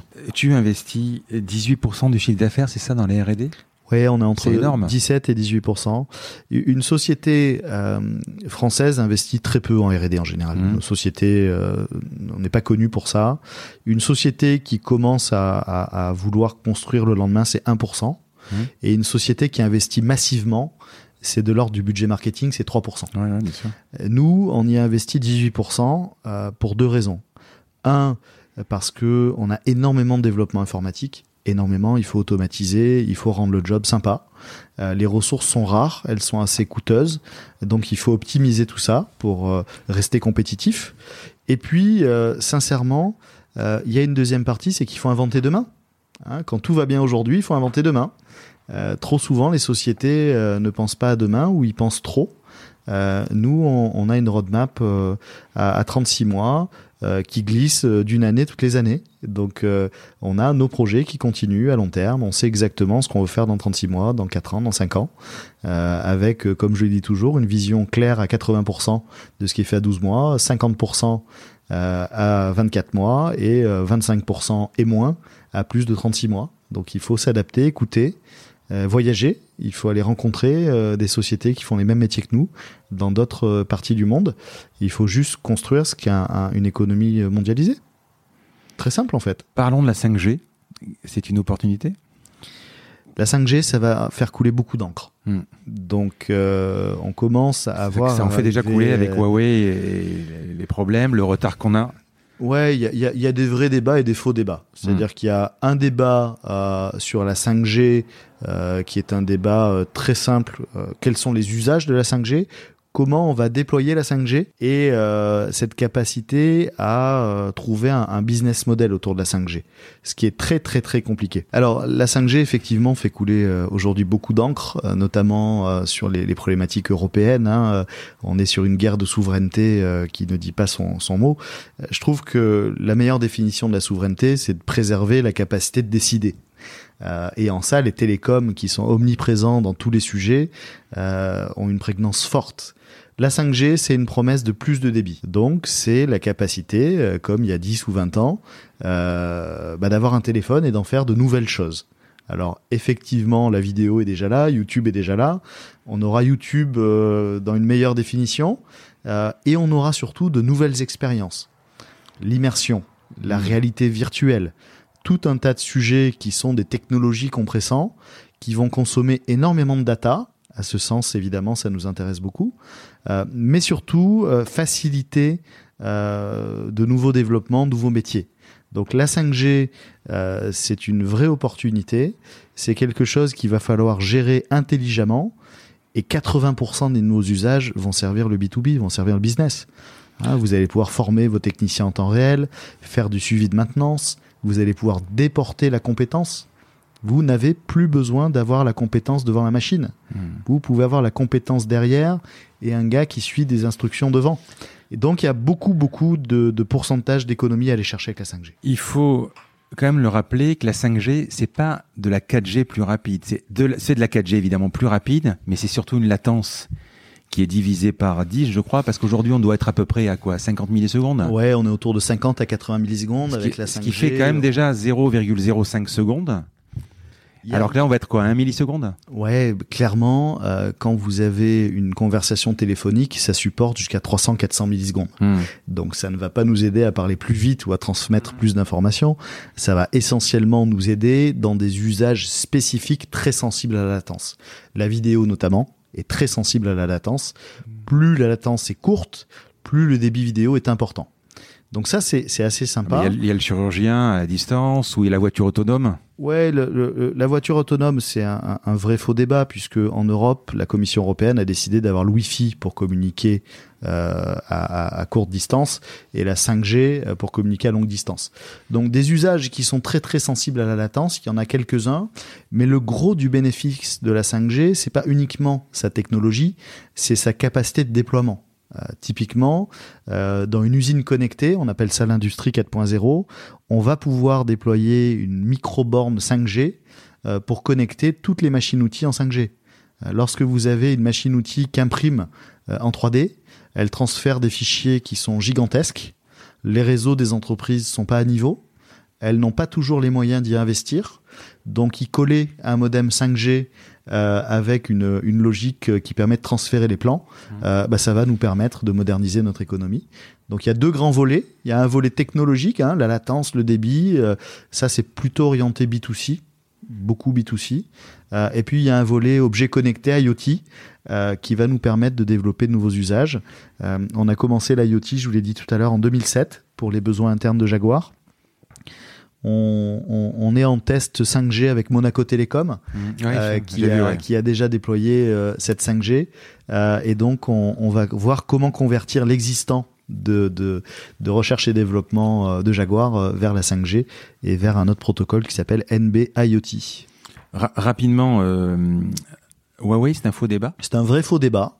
Euh, je, je, je pense Je, qu'à je un parle moment... du fait que Huawei euh, potentiellement pourrait euh, avoir euh, une sorte de backdoor pour pouvoir écouter ou euh, Ils ont pirater. tous des backdoors Ouais, et, ouais. et les Français en premier. Donc euh, c'est une guerre politique dans laquelle moi je rentre pas. Mon job c'est de faire de l'économie, c'est Mhm. pas de faire de la politique et, et j'y tiens vraiment. Euh, tout le monde a des backdoors. Huawei a une avance technologique importante. Euh, le gouvernement euh, a proposé aux opérateurs de regarder du côté de Sagem, qui n'a pas du tout euh, ce qu'il faut. Euh, L'Europe a oublié de fabriquer un géant des télécommunications. Elle en a eu l'occasion avec Nokia, elle en a eu l'occasion avec Alcatel, elle en a eu l'occasion avec Ericsson. Euh, au début des années 2000, euh, ces boîtes-là auraient dû fusionner. Euh, C'était à l'époque euh, la politique de la planche à billets avec la Chine. Huawei a, a eu beaucoup d'argent de son gouvernement euh, et donc a eu cette euh, capacité à euh, construire une position de leader. Huawei, il y a 10 ans, il venait vous voir en disant si vous avez un produit Alcatel, je vous le vendrai 10 fois moins cher. Hmm. Et donc, euh, bah, les opérateurs qui étaient principalement pilotés par la finance euh, ont accepté ce deal euh, de faire une économie immédiate, a permis, ont permis collectivement tous hein, de fabriquer un géant asiatique. Et aujourd'hui se pose une question de souveraineté. Je pense sincèrement qu'on aurait dû être un petit peu plus malin. Parlons des data centers. C'est quoi un data center? Un data center, c'est ni plus ni moins qu'un un bâtiment Mhm. euh, qui est beaucoup moins complexe qu'un hôpital et beaucoup plus complexe que des bureaux. Mhm. On y retrouve euh, des serveurs informatiques, on y retrouve euh, des équipes qui pilotent ces infrastructures. Et comme je le disais tout à l'heure, ce qui caractérise une machine informatique, c'est la haute disponibilité connectée à Internet. Donc ces bâtiments-là, ils ont euh, trois enjeux forts. Un, la haute sécurité. On veut pas que des gens rentrent à l'intérieur. Mhm. Donc le premier enjeu, c'est la sécurité. On veut pas que vos données se retrouvent un petit peu euh, promenées partout. C'est du, du- du secret industriel. On a un, un deuxième enjeu qui est la disponibilité électrique. hein. Sans énergie, les machines ne peuvent pas tourner. Donc en général, ils ont des câbles dédiés. Euh, sur celui de Marseille qui est juste derrière nous, euh, on a 2 fois 15 mégawatts d'énergie qui rentrent dans notre bâtiment. Euh, sur deux transformateurs électriques différents. Euh, les câbles ne se croisent jamais, rentrent sur deux usines de production différentes. Donc tout est sécurisé, comme on peut retrouver dans l'industrie lourde. Et le troisième enjeu, c'est les télécoms. On veut absolument que ces bâtiments-là soient raccordés, 100% de disponibilité, aucune tolérance pour la panne. Et donc, on y retrouve 5 à 6 chemins de fibre optique qui rentrent dans le bâtiment, qui eux aussi ne se croisent jamais. C'est des investissements qui sont très lourds, une industrie euh, qui suscite beaucoup de questions euh, de par son empreinte carbone, qui est très forte. Et donc, euh, ces data centers, ils ont des enjeux écologiques hyper importants. Et donc, on a chez Jaguar Network, dès le milieu des années 2000, imaginé des technologies qui permettent de consommer beaucoup, beaucoup, beaucoup moins d'énergie. Et à ce titre, on a développé des objets connectés et du big data pour la gestion énergétique de nos data centers. Mais le bilan énergétique, il est fait essentiellement à cause du refroidissement. Alors, au début des années 2000, quand tu vois les GAFA, enfin, il y a un, y a, je crois qu'il y a un des GAFAM qui a, qui a, qui a des trucs en Islande, je crois. Ou, euh, ouais, ouais, ouais, évidemment. Alors, au début des années 2000, on est un peu dans l'époque de la gabegie et on est dans l'époque où euh, euh, on met de la climatisation chaude euh, sur de l'air froid. Ouais. Bon, euh, écoutez, à la maison, ça peut peut-être fonctionner, mais thermiquement, c'est pas génial. Euh, nous, des milieu des années 2000, fin des années 2010, on est vraiment dans la thermodynamique. Euh, on se dit que la nuit, il fait froid, donc on n'a aucun intérêt d'allumer la clim la nuit. Euh, donc on va chercher les calories à l'extérieur pour les amener à l'intérieur. C'est la grande époque du free cooling, du free chilling, et donc effectivement on divise par deux la facture énergétique. Dans les années 2010 et plus, on enferme les serveurs dans ce qu'on appelle des couloirs froids et on amène la calorie froide précisément précisément devant la machine. Et là, on arrive quasiment à diviser par trois euh, la consommation de clim et d'énergie. Et aujourd'hui, on a atteint un seuil physique euh, qui fait qu'effectivement, on est vraiment dans une performance écologique importante. Mais dans la recherche, on n'arrive pas vraiment à baisser euh, les calories des processeurs. Les lois de la physique euh, mmh. sont celles qu'elles sont. Hein. Euh, il y a un moment, on atteindra des limites. Aujourd'hui, la, la, course, la loi de Moore d'Intel qui disait qu'on multipliait la fréquence par deux, etc., on l'a plus. Aujourd'hui, on ajoute des cœurs, c'est-à-dire qu'on multiplie mmh. les processeurs et on essaye d'avoir des calculs qui sont les mieux construits, les mieux développés. Ce qui consomme de l'énergie, euh, c'est pas les data centers c'est la mauvaise utilisation logicielle des data centers. Quand vous avez un logiciel qui est développé avec les pieds euh, par un sous-traitant qui n'y connaît absolument rien, euh, il va consommer dix fois plus d'énergie euh, quelqu'un qui sera un petit peu pointu et qui réfléchira en profondeur. Donc cet emballement de l'économie numérique, cette recherche du coût toujours le plus bas, elle est là l'empreinte écologique, réellement. Oui, mais il faut se rendre compte aussi que le data center, il peut héberger effectivement des sites internet euh, ou de la vidéo, mais il héberge aussi un, un selfie, un SMS. Euh, ça passe, ça passe par là aussi. Ça passe par une hygiène globale. Hein. Euh, quand on est dans la rue et qu'on jette euh, son fast-food par la fenêtre, euh, la mmh. ville n'en est pas plus propre. Mmh. Donc c'est la même chose. Aujourd'hui, il y a un emballement. Euh, je crois beaucoup à une notion de frugalité qui va arriver euh, entre 2020 et 2030. Voilà, chaque décennie a sa grande, son grand combat. Je pense que les bases du combat écologique ont été réellement portées euh, lors des dernières élections. Euh, on dit toujours qu'il y a trois agendas. Un agenda court terme qui est l'agenda politique, mmh. un agenda moyen terme qui est l'agenda économique et un agenda à plus long terme qui est l'agenda de nos enfants, qui est l'agenda écologique. Clairement, c'est une réflexion euh, qui s'arrête aujourd'hui. Euh, l'agenda à long terme écologique vient de rejoindre l'agenda court terme. Pour être élu, pour avoir cette capacité à peser dans le débat public, il faut clairement prendre des actions. Et je pense qu'on va rentrer dans une époque de la mesure de l'efficacité publique. Et en ça, les acteurs du privé ont, ont, une responsabilité importante. Data Center Cloud, ce sont des armoires avec un rack, un disque dur. Euh, comment ça se fonctionne Vous vous retrouvez dans des infrastructures euh, qui déjà sont des bâtiments. Hum. Hein, donc c'est des grands entrepôts euh, très très très isolés euh, parce que les, les, flux énergétiques, on veut pouvoir les maîtriser à 100%. Derrière ça, vous avez des lots techniques, hein, euh, des transformateurs de plusieurs mégawatts, des groupes électrogènes, des cuves de fuel, euh, du câble, du cuivre. Euh, et puis vous avez vraiment les infrastructures dédiées aux serveurs. On retrouve trois types de composants essentiellement le stockage, les disques durs. on, on en annonce, classique ou en SSD en général? Alors on a les deux. on a des disques durs classiques. On, on, annonce bientôt des disques durs de 50 Tera euh, donc euh, on a vraiment une densification forte de l'information. Mais ça se change régulièrement ou euh... ah oui, oui, bien sûr. Hein, c'est comme dans une voiture, il hein, faut faire la révision de temps en temps. Donc le stockage. Le deuxième sujet, c'est le calcul, c'est les CPU, hein, c'est les, les, processeurs. On a, on a aujourd'hui deux types de processeurs, les CPU et les GPU. On utilise les GPU pour l'intelligence artificielle, des processeurs graphiques qui à la base servent à construire des images et qui euh, sont des, monstres de calcul. Euh, bah, ces monstres de calcul, on en a besoin pour l'intelligence artificielle, euh, qui est principalement basée sur une assiette de calcul. Et puis on retrouve la mémoire vive. Hein. Vous avez des barrettes et des barrettes et des barrettes de mémoire vive pour y héberger ces calculs-là. tout ça, c'est entouré hein, d'un emballage télécom. Et puis vous retrouvez tous les composants de sécurité, euh, la détection incendie, euh, l'extinction incendie. Euh, voilà. donc c'est des univers qui sont très très très coûteux à mettre en œuvre, très coûteux à exploiter et qu'il faut optimiser le plus possible parce que évidemment, comme un avion, on n'a pas le droit à l'erreur et ça peut pas s'arrêter. Donc on a des triples redondances sur les systèmes vitaux euh, pour que ça ne s'arrête jamais. Comment on explique qu'OVH, il y a deux ans, ils ont un problème électrique, le groupe électrogène a également un problème et ils coupent une matinée euh, un quart de la France Enfin, un quart de la France, un quart de leur euh, de leurs clients en France. Moi, j'aime beaucoup Octave Klaba, qui est le fondateur d'OVH, qui, qui, qui est vraiment une personnalité totalement atypique, et on est quelques-uns à avoir survécu. rêve d'inviter dans ce podcast. Et, et, et qu'on est quelques-uns à, à, à, fait, partie des derniers des Mohicans, Octave et moi, sur ces sujets-là. Bon, ben voilà, des fois on confie, euh, on confie l'ingénierie euh, à l'extérieur. Euh, et parfois, il y a des erreurs d'architecture. Donc, chez OVH, les deux groupes électrogènes qui étaient censés assurer le secours étaient connectés ensemble. Mmh. et donc, l'un a court-circuité l'autre. Donc, plus d'énergie d'EDF, plus d'énergie de ces groupes électrogènes. Le site se meurt lentement et s'arrête. ce qui pose des problèmes absolument gigantesques lors du redémarrage. Hein, on redémarre pas euh, un data center comme une voiture. Euh, voilà, c'est un problème d'architecture technique. Euh, immédiatement, nos, clients, nos partenaires nous ont demandé, mais alors, si ça arrive à OVH, pourquoi ça n'arrive pas à Jaguar Network, etc. On leur a dit, ben nous, on a fait un choix d'architecture un petit peu différent. oui, nos prestations sont plus chères qu'OVH. Oui, on est, on est plus cher qu'OVH. On vise pas tout à fait les mêmes clients qu'OVH. On est plutôt sur des clients critiques. Hein. et donc, nous, nos éléments ne sont jamais connectés.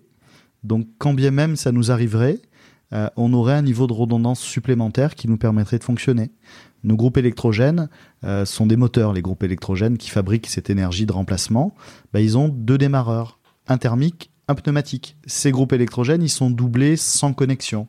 Et ce qui a fait défaut à OVH à ce moment-là, euh, c'est un problème d'architecture et de malchance. Parce que quoi qu'on en dise à la fin, on n'est pas des magiciens, tout, tout, ça reste de la technique. On parlait des GAFAM, c'est un peu compliqué pour se dire aujourd'hui on va arriver à hisser en Europe un GAFAM. Euh, pourquoi est-ce que ce soit Microsoft ou AWS, Amazon, Mac un peu le marché Est-ce qu'on, tu penses qu'on aura, tôt ou tard, un vrai leader euh, dans le cloud ou ailleurs quoi? Bon, déjà, sachez, européen, je parle, euh, déjà, sachez que c'est quand même notre combat de tous les jours. Hein. Euh, très clairement. Le Quant avec des gens comme ça. Quoi. Voilà, ben on est tous, euh, on est tous alignés euh, sur un enjeu de, de souveraineté. voilà, préserver notre choix à décider, c'est important. je dis toujours moi qu'il y a une certaine hypnose du marché. Aujourd'hui, ça paraît tellement naturel d'avoir un iPhone, d'y mettre ses informations confidentielles, d'y mettre les photos de ses enfants. C'est tellement naturel d'aller acheter sur un site web Amazon que on, on, voit pas le mal. Hein. On, on se dit pas euh, qu'il y a des enjeux de souveraineté, qu'il y a des enjeux de politique. Euh, Donald Trump le révèle assez bien en disant les Chinois. Euh, voilà, il faut comprendre qu'en Chine, l'internet, il est filtré. Hein. Dans de nombreux pays, l'internet est filtré. En Europe, l'internet n'est pas filtré. Voilà, vous pouvez écrire n'importe quoi à n'importe qui, que ce soit gentil ou moins gentil. Euh, que vous ayez un gilet jaune ou pas, vous faites ce que vous voulez. On est dans une démocratie euh, républicaine. Euh, c'est pas vraiment le cas partout dans le monde, donc ça se traduit évidemment par les infrastructures. Les GAFA, ils ont pénétré le marché par le B2B, hein, voilà, avec des vraies propositions, un vrai enjeu d'optimisation fiscale. Ouais, voilà, euh, euh, Google, euh, vous allez sur Google, euh, le siège il est aux Bahamas, vous allez chez Amazon, machin. C'est un peu déloyal avec la Fnac et compagnie, les Amazon, c'est un peu une concurrence un peu déloyale. Bah, vous prenez par exemple Amazon, qui a quand mmh. même un business model incroyable. Jeff Bezos est, est, est l'un des visionnaires les plus les plus mmh. grands. Hein. Mmh. c'est des grands, c'est des grands noms américains. Il y a l'équivalent en Chine on n'en parle pas trop parce qu'on a la barrière de la langue et la barrière de la distance. Alibaba ou que ce soit Alibaba, que ce soit Yandex en Russie, il y a des gros faiseurs. Euh, et nous, on vit toujours dans un monde euh, barycentré entre l'Europe et les États-Unis. Hein. Quand vous parlez avec China Mobile, euh, vous leur demandez leur chiffre d'affaires, c'est 1000 milliards d'euros de chiffre d'affaires, euh, alors que Google fait le tiers. Hmm. Hein. Donc il y a des géants chinois. pourquoi? Parce qu'ils servent une population qui est importante. Donc on, on revient sur des, des mais on occulte, qui sont originels. quand on parle des, des, des, des GAFAM, effectivement, on rajoute le M de Microsoft, mais Bah, on occulte les BATX. euh, on occulte les BATX. c'est ce Baidu. Ouais, Baidu, Baidu est un groupe géant. Mm. Un jour, euh, euh, une entreprise chinoise dont je tairai le nom euh, vient me voir, me sort un slide euh, PowerPoint comme tous les slides du monde, me dit voilà, à gauche les logos américains, une flèche jaune, à droite les logos chinois. On fait ce qu'on appelle du copycat. ouais. Mm. On copie euh, sans honte euh, parce Ouais, que dans notre marché problème. on a le droit et donc on fabrique des géants. Euh, qui sont les oubliés de l'histoire? Ce sont les Européens.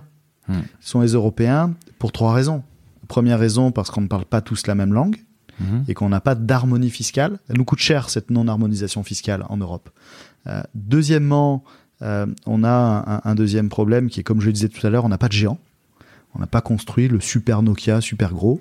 Euh, pourquoi? Parce qu'on on- on n'est pas très bon en commerce et en marketing. Voilà, on est toujours plus cher que les autres. On produit plus cher que les autres. Et, et c'est quelque part assis sur euh, notre démocratie. Voilà, bah oui, euh, le travail chez nous coûte plus cher qu'en Chine. Oui, effectivement. Voilà. Et donc ça a un poids qui est important, ce qui milite pour ça. Et on a une régulation. Hein, on l'a vu il y a encore quelques mois. On a voulu fabriquer un géant du chemin de fer. Euh, on a dit non. Hmm. Voilà, C'est une bêtise euh, incroyable dans un monde mondial. Il nous faut des géants. Et la Commission européenne, hein, puisque vous le savez, euh, euh, certains appliquent le règlement à la lettre euh, tel qu'il le faut, mais quelque part, on, a du mal à se décider à le faire. Et je pense que clairement, on va se réveiller un peu tard, mais il y a des pans entiers à explorer. Et clairement, c'est ce qu'on veut faire avec Iliad, fabriquer un géant européen. Iliad a déployé un opérateur complet en Italie en quelques mois. Mhm. Ouais. Euh, Xavier Niel est actionnaire en Irlande, à Monaco, euh, un petit peu aussi en Afrique. On doit reconstruire un lien, un lien avec l'Afrique fort que les Chinois ont préempté. Et donc vous voyez, on parle technologie, on bascule vers l'économie, on repasse vers la géopolitique. Bon, bah tout ça c'est très lié en fait. hein. Tu parlais de Trump. Qu'est-ce que tu en penses du Cloud Act en étant hébergeur? Moi, je pense que le Cloud Act euh, est, une, est un signal fort euh, au fait euh, que les États-Unis souhaitent rester impérialistes, euh, même dans le monde de la data. on, va rappeler peut-être ce que c'est le, Cloud Out. Le Cloud Act, c'est la capacité pour une administration américaine d'aller saisir de la donnée euh, quasiment n'importe où, où une entreprise ayant euh, une partie de ses activités ou son siège aux États-Unis, une partie de ses Mhm. activités, c'est important, hein, Ouais, bien sûr. Euh, donc, on- un juge américain a le droit de faire ouvrir un disque dur en France, en Suisse, euh, à Monaco ou n'importe où. euh, Donc, tu es concerné. Sur un simple acte. Alors, nous ne sommes pas concernés pour la simple et bonne raison que nous n'avons pas d'activité aux États-Unis. Enfin, tu, tes clients, je veux dire. Alors, mes clients, euh, ceux qui Hmm. sont chez Jaguar, sont pas concernés. Ouais, ouais. Voilà, donc c'est un vrai, un vrai avantage souverain. Euh, à l'inverse, tous ceux qui ont peu ou partie aux États-Unis sont concernés. Donc on pourrait un jour se voir euh, poser la question par un juge américain euh, qui nous dirait voilà, euh, l'entreprise XYZ a des activités chez nous, merci de nous donner leurs données, et on dirait non. Parlons IA. Est-ce que ça va exister? Est-ce que ça existe? Est-ce que c'est, qu'est-ce qui va se passer? Bon, ça existe évidemment déjà depuis longtemps. Mhm. Les GAFAM euh, l'utilisent euh, à, no- à notre tort et nos dépens euh, et souvent notre avantage. Euh, L'IA, la façon la plus simple de la décrire, c'est le petit objet qu'Amazon veut vous faire acheter en plus en disant voilà, il y a X% de clients, lorsqu'ils achètent le Lego City, ils aiment acheter le camion de pompier qui va avec. Donc cette IA, elle est à la fois menaçante, hein, euh, c'est ce qu'on lui reproche beaucoup. euh, on a parlé du monde Terminator, hein, Mhm. avec des robots, des machins. Et elle est à la fois une opportunité incroyable euh, pour la création euh, euh, des emplois. Euh, L'Obs, cette semaine, titre L'intelligence artificielle bouleverse nos vies. Euh, oui, elle bouleverse nos vies et elle bouleverse dans les deux sens. Positivement, on peut prendre quelqu'un qui est moins formé et lui fournir un emploi. C'est ce qu'on essaye de faire dans notre plan de recrutement Mhm. euh, sur les 500 salariés support qu'on va recruter. Euh, clairement, ils ont un petit automate qui les aide à se former et leur manager va pouvoir désactiver l'automate parce qu'un petit peu comme la machine des sous-doués qui vous pose des questions et vous Mm. récompense, il y a un moment, il faut qu'on arrête d'être assisté. Mais Elon Musk et je crois que Stephen Hawking aussi, à un moment, ils ont, ils ont un peu refroidi le truc, quoi. Oui, il, il faut euh, encore une fois savoir raison garder. Euh, euh, Comme toutes les technologies, on peut. Pourtant, l'IA, l'IA, Elon Musk, il est, il, c'est son, c'est, Ah, Elon voitures, Musk, il l'utilise quand même. au Oui, mais il te dit à un moment, euh, on a peur que la machine prenne le dessus, quoi. Bah, elle le prendra immanquablement. Voilà. Oui, mais elle est pas, elle est pas capable d'innover, d'inventer. Enfin, pour le moment, en tout cas. les, les chercheurs de Facebook ont quand Mm. même désactivé une IA qui avait pour objectif de faire communiquer deux automates. Bon, les deux automates, au bout de quatre heures, ils ont créé leur propre langage. Oui. Bon, euh, et c'était il y a deux ans. Donc, Oui. euh, bon, mais le jeu de Go, le jeu de Go, il s'est joué qu'au jeu de Go. le jeu de Go Ouais, aujourd'hui. c'était, c'était, plus, plus vieux aussi. Aujourd'hui, c'est joué qu'au jeu de Go, mais bon, il est meilleur que nous quand même. hein. Ah oui, bien sûr. Il est bien meilleur que nous. C'est Deep Blue hein, avec Gasparov euh, il y a quelques années qui joue aux échecs. Hein, on a une sommité mondiale euh, des échecs. IBM qui investit de l'argent dans un programme d'IA et qui a réussi à battre le champion d'échecs. Le problème aussi de l'IA, en parlant de la voiture autonome, c'est qu'il faut que ça fonctionne à 100%.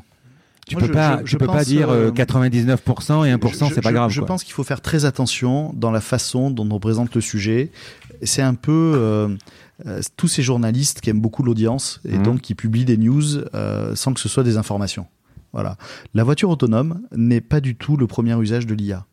Le premier usage de l'IA, c'est votre smartphone dans votre poche qui vous pousse des pubs, des machins, des trucs et qui enrichit les GAFAM à vitesse grand V euh, pour la simple et bonne raison qu'elle est capable de vous cibler en tant qu'humain et de vous amener euh, le produit dont vous avez besoin.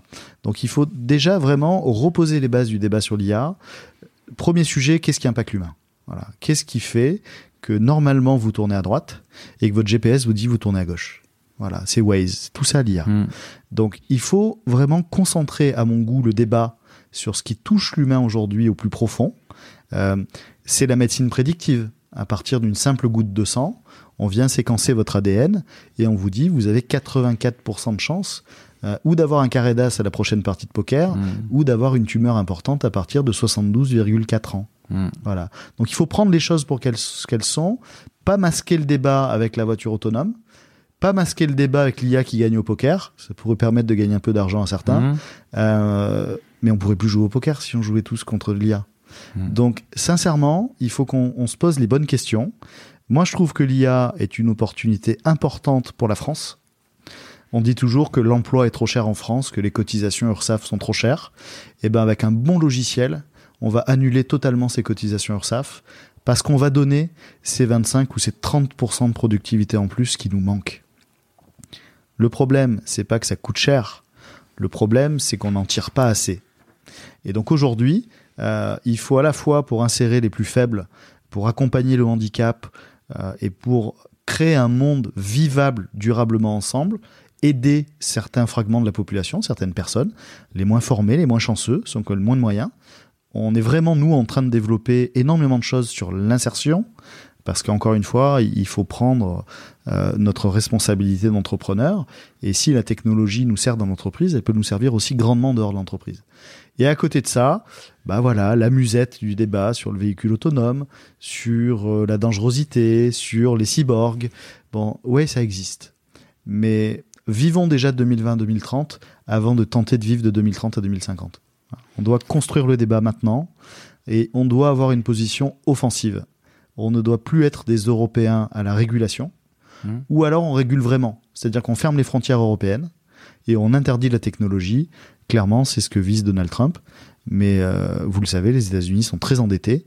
Les Chinois qui leur ont vendu pendant des années et des années énormément de quincailleries euh, détiennent une grande partie de leurs dettes. Et donc l'impact, le poison financier aujourd'hui ne permet pas à un pays comme les États-Unis durablement de fermer, d'interdire l'accès aux technologies à l'IA. En Europe, on a encore euh, cette capacité. Euh, je lisais hier un article, les entreprises du CAC 40 sont détenues à plus de 60% par des Français. Donc il faut qu'on accélère et qu'on crée vraiment un mouvement, non pas souve- souverainiste politique, euh, mais préserver notre capacité de décision, notre capacité d'action. On a été la voix du monde pendant longtemps, on l'est euh, un peu moins. Euh, on a une occasion de le redevenir. Big data, on dit que le big data, c'est la nouvelle dernière étape, la troisième révolution industrielle après la vapeur, l'électricité et l'informatique. Qu'est-ce que tu en penses et qu'est-ce qu'amène le big data? Qu'est-ce que c'est le big data? Moi, je pense que la vraie révolution industrielle, c'est pas le big data, c'est l'impression 3D. Ouais. Euh, le truc qui me bluffe le plus, vraiment, c'est l'impression 3D. On avait besoin de 50 à 100 jours pour construire une maison. On a besoin de 24 heures pour construire une maison. C'est ce qu'a promis la vapeur. Hmm. Voilà, il fallait euh, des moyens colossaux pour produire de la vapeur. Euh, aujourd'hui, avec l'électricité, on allume, on éteint, euh, tout va bien. Donc, je pense que la vraie révolution industrielle, elle est assise effectivement sur la data, mais ce qui va se traduire réellement, c'est l'impression additive, l'impression 3D. On est capable d'imprimer aujourd'hui un, turbo de véhicule de Formule 1 à Salon de Provence. et tout ça, c'est une industrie silencieuse alors qu'elle est révolutionnaire. Le big data, c'est hyper important. Le big data, c'est cette capacité à faire les bons choix au bon endroit et c'est cette capacité à euh, créer de la valeur qu'on ne voit pas. Donc, ce qui est important pour nous, c'est de voir comment on est capable de gérer euh, tout ça et comment on est capable de produire de la valeur additionnelle dans un monde qui durablement n'en crée pas. Hein, quand on dit qu'on est en panne de croissance et qu'on répond à chaque fin de phrase, il faut innover, il faut de l'innovation, etc., etc., la data, elle est au cœur de l'innovation. Donc, être capable soit d'avoir une approche statistique pour savoir euh, combien vous avez de chances euh, d'acheter tel produit à la caisse et est-ce que la marque de chewing-gum qui vous convient, c'est celle-là ou celle-là, c'est déjà fait depuis 10 ans dans les marketplaces, sur Internet, voire même dans les grands euh, retail. Hein, les grands groupes de distribution utilisent déjà la data de manière massive. Maintenant, la vraie question, c'est comment on met à disposition la data, l'intelligence artificielle de tout le monde, que ce soit des entrepreneurs, des médecins, des avocats. Et là, une grande révolution arrive. Euh, aujourd'hui, il y a des entreprises, des startups qui se montent, qui se font racheter très cher par des industriels qui voient très bien le monde changer, mais qui ne sont incapables d'avoir de l'innovation interne. Et donc, nous-mêmes, hein, on, accompagne au travers de notre bâtiment Quanta, au travers de nos, accélérateurs, euh, ces entreprises à émerger et à, grandir rapidement. Euh, parce qu'il y a des pans entiers de l'industrie à transformer et en ça on peut dire que c'est une révolution industrielle. Mais le big data repose sur euh, le machine learning, sur l'IA, sur c'est tout est imbriqué. Oui, euh, on, s'y perd dans les terminologies à force. Mm. Hein, C'est-à-dire que dans le data center, on y retrouve le cloud. Dans le cloud, on y retrouve les data. Euh, euh, par-dessus les data, on arrive à y mettre de l'IA. par-dessus l'IA, on arrive à y mettre des interfaces pour exploiter l'IA. donc, grosso modo, tout ça est un puzzle géant. Mm. on a eu la chance d'être à l'origine de ce puzzle le 11 septembre 2001, d'avoir créé une alternative. Euh, et aujourd'hui, je vais quand même dire c'est la création de Jack Network parce que si quelqu'un prend le, le, podcast en plein milieu, il va, va pas comprendre ta phrase. Oui, ça risque de pas le faire. Euh, donc on a réussi effectivement euh, avec la création de Jaguar Network à se dire ok, on, on a peut-être un marché, mmh. on l'a exploré euh, et puis aujourd'hui, on, est capable de l'envoyer. Parlons de Quanta, l'accélérateur. Alors, concernant Quanta, Quanta, c'est une histoire on un est dans des superbes bâtiments, hein, déjà. Ouais, c'est une histoire un peu particulière. Grosso modo, on, regarde notre population d'ingénieurs travailler et on leur pose la question euh, on, va se construire des bureaux pour être capable de prendre la croissance de la boîte. Euh, qu'est-ce que vous voulez? Bah, On voudrait des open space pas trop ouverts et pas trop fermés. on voudrait être classé par affinité climatique et on voudrait avoir des bureaux euh, qu'on peut faire bouger et réorganiser assez facilement. Euh, vous donnez ça à n'importe quel architecte, il devient fou euh, la première seconde. Combien vous êtes ici? Aujourd'hui, il y a 300 personnes. 300 personnes. Sur le bâtiment, il a une capacité de 500 personnes, donc mmh. on peut encore rajouter du, du monde dedans. mais je dirais le cahier des charges originel est, est totalement à côté de ce qui se fait. Euh, donc, bah, comme d'habitude, la première heure, on trouve ça impossible. La deuxième heure, on réfléchit. la troisième heure, on fait un bout de schéma sur un tableau blanc avec une idée. Mhm. Euh, donc, quant à ces deux bâtiments euh, interconnectés par un socle commun, mhm. un restaurant qui est ouvert sur l'extérieur, qui communique sur nos innovations. Donc, il y a mhm. tout un tas d'externes qui viennent et qui rentrent dans notre univers. Il est un petit peu fermé et impitoyable. Nous, on le veut ouvert et plutôt sympa Et euh, dans Quanta, on, on décide d'y faire quelque chose de, de, plus, un petit supplément. C'est d'y mettre euh, One Life, notre accélérateur euh, biotechnologie. Pourquoi? Parce qu'en fait, les biotech lèvent beaucoup d'argent et sincèrement, le dépensent pas toujours très bien. Or, l'IA, l'acquisition de l'informatique et du big data, le cloud, leur permettent de lever beaucoup moins. Et l'enjeu là, il est aussi assez souverainiste, c'est-à-dire qu'il nous permet de garder des entreprises sous contrôle français. Quand vous levez quelques dizaines de cas euros pour euh, démarrer une activité, c'est assez facile. On arrive à les trouver en France. On appelle souvent ça le love money. Euh, quand vous commencez à faire les premiers levées de capitaux un peu sérieuses, euh, la Banque publique pour l'investissement, euh, la Caisse des dépôts, euh, la France a mis en place un certain nombre d'outils qui permettent de fonctionner. Mais dès qu'on rentre dans le dur, on s'aperçoit qu'avec nos 65 millions d'âmes, on est un petit peu light. Euh, on s'aperçoit qu'il n'y a pas d'harmonisation financière européenne. On n'a pas de bourse technologique en Europe. Mhm. Et donc, euh, on, on a des entreprises qui passent sous pavillon euh, étranger. Très, très vite. Et en fait, ce qui est dommage, c'est qu'elles passent sous pavillon étranger une fois qu'elles ont réussi. Donc, grosso modo, on garde chez nous celles qui fonctionnent pas. Et celles qui fonctionnent trop bien, on n'arrive plus à les garder. Pourtant, euh, il y a quand même une certaine volonté entre aujourd'hui les nouvelles écoles, euh, Epitech, École 42. Là, je vois mercredi euh, Cyril Zimmerman qui a monté également une école. La plateforme Voilà, la plateforme. On arrive à former des talents. Est-ce pourquoi ces talents ne, ne restent pas chez nous? C'est une question de salaire, de techno? on, on va prendre l'exemple du premier directeur technique de Jaguar Network, Mm. euh, euh, qui était extrêmement bien payé pour son jeune âge euh, et qui, qui aspirait une grande partie des capitaux financiers de l'entreprise, hein, Mhm. parce que euh, voilà, c'est quelqu'un qui avait un très grand talent, une bonne vision. euh, on, on- on avait clairement euh, un niveau technique semblable, et, et c'est quelqu'un qui était promis à une grande carrière. Bah, qu'est-ce qui s'est passé? Il s'est fait recruter à San Francisco. Ils ont fait euh, x5 ou x6 sur le salaire et on arrive quasiment pas loin du million de dollars de salaire par an. C'est sûr. Bon, voilà, euh, euh, on se retrouve euh, face à face dans mon bureau euh, pour discuter. Il te dit tu t'alignes? Oui, ben, Non, il me dit pas ça. Mm. Il me dit euh, je suis désolé. eh oui. Je suis désolé, euh, l'aventure est super, ce qu'on va faire c'est super, mais voilà, j'ai une famille, j'ai des enfants, j'ai un destin, je vais saisir ma chance aux États-Unis. Euh, ça lui a plutôt bien réussi. Aujourd'hui, il occupe des grandes fonctions d'un grand groupe chez un Euh, et je suis très très fier euh, euh, de lui, euh, euh, de, ce qu'il a fait pour nous, et, voilà. Et, moi, à titre personnel, euh, j'ai eu de nombreuses propositions pour rejoindre des grands groupes, euh, mais c'est pas mon besoin personnel. Donc euh, chacun, chacun décide, euh, et c'est très dur de retenir les talents en France. On prend les organigrammes des GAFA et on va y retrouver de nombreux Français. Pourquoi? Bah Parce que l'ingénierie à la française, elle est quand même reconnue dans le monde entier. hein. On a une forme d'excellence. Euh, on a un non-pragmatisme euh, qui nous porte un gros défaut euh, sur le commerce et le marketing. On a quand même inventé le Rafale, le Concorde, le Minitel, et, et peu le savent, mais Skype, à l'origine, euh, c'est Orange France Télécom qui l'invente à la fin des années 70. Euh, donc voilà, ces géants américains, parce qu'il y a plus de capitaux aux États-Unis, euh, parce qu'on accepte plus l'erreur, parce qu'il y a aussi euh, euh, plus de personnes, parce que la fiscalité est différente, euh, ont été un, un creuset favorable à l'émergence de géants. Euh, Aujourd'hui, euh, la France, la French Tech, euh, la façon dont on envisage les choses, euh, c'est important.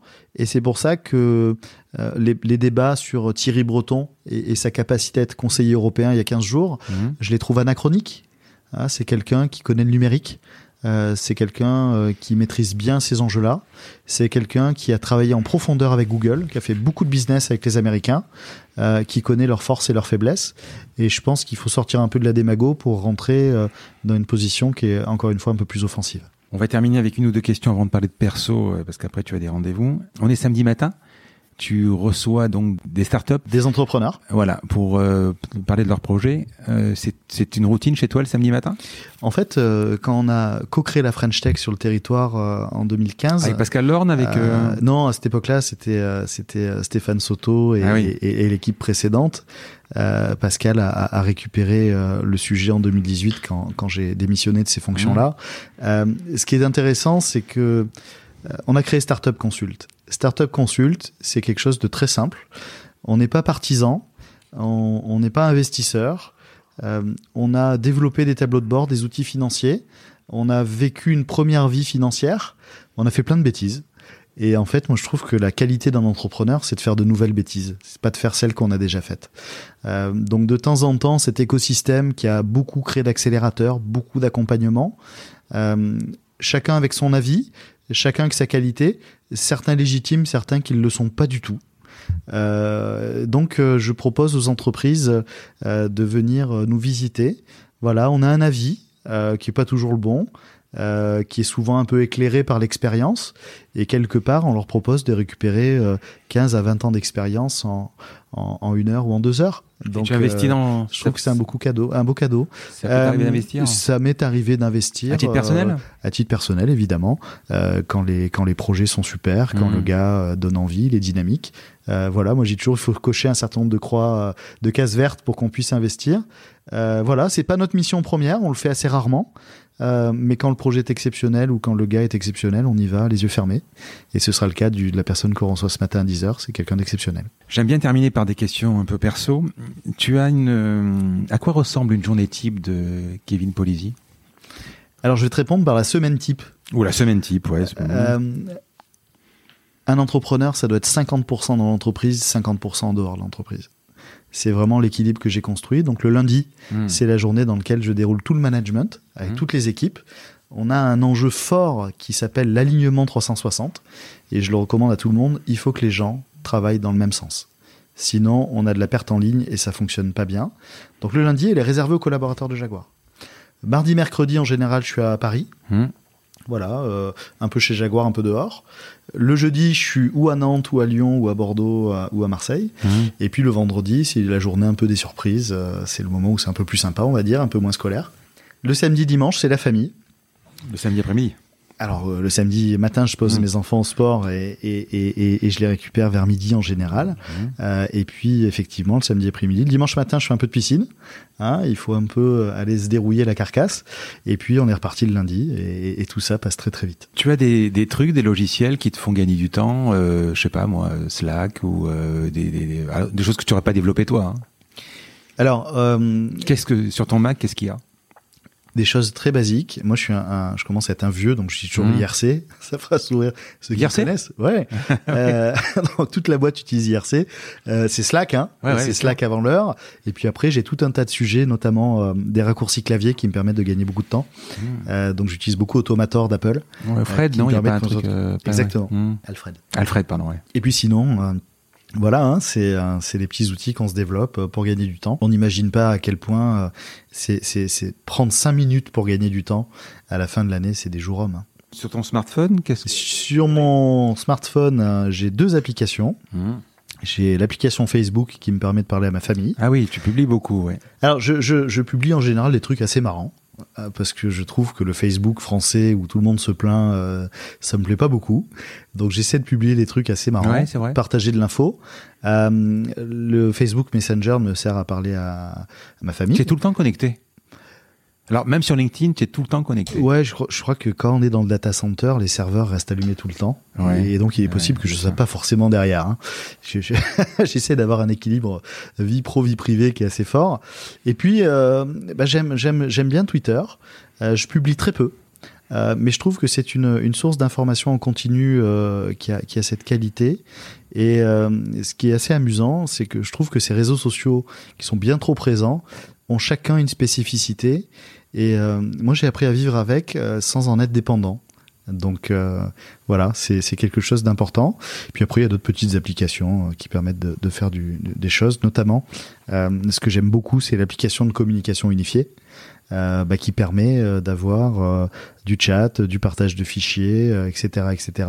Et on, on, le promet, on le promet comme la prochaine révolution des entreprises. Hein, synchroniser ses collaborateurs, gagner du temps, c'est euh, de communiquer de manière unifiée. Comment tu te formes? Oh là là, ça c'est une vraie question. Euh, beaucoup au contact des autres. Mmh. Euh, j'ai cette chance de me lever tous les jours en me disant que je sais absolument rien. je lis dans les transports.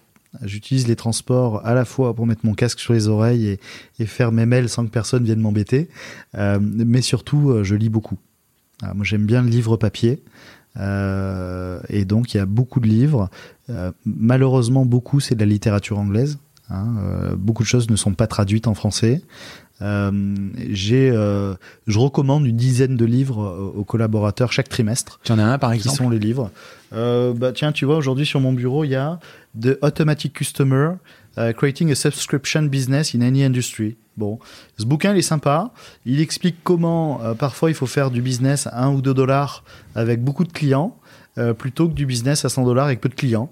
Bon, euh, bah, je mettrai le lien. Euh. Voilà, si tu veux, mais je, je, je vais en retenir peut-être 5%, euh, hein, j'en sais rien, ou peut-être rien, mhm. mais il y a toujours une idée, une anecdote. Des bio, t'aimes bien les bio? Oh, Qu'est-ce que j'ai comme bouquin là-bas? T'as pas Steve Jobs?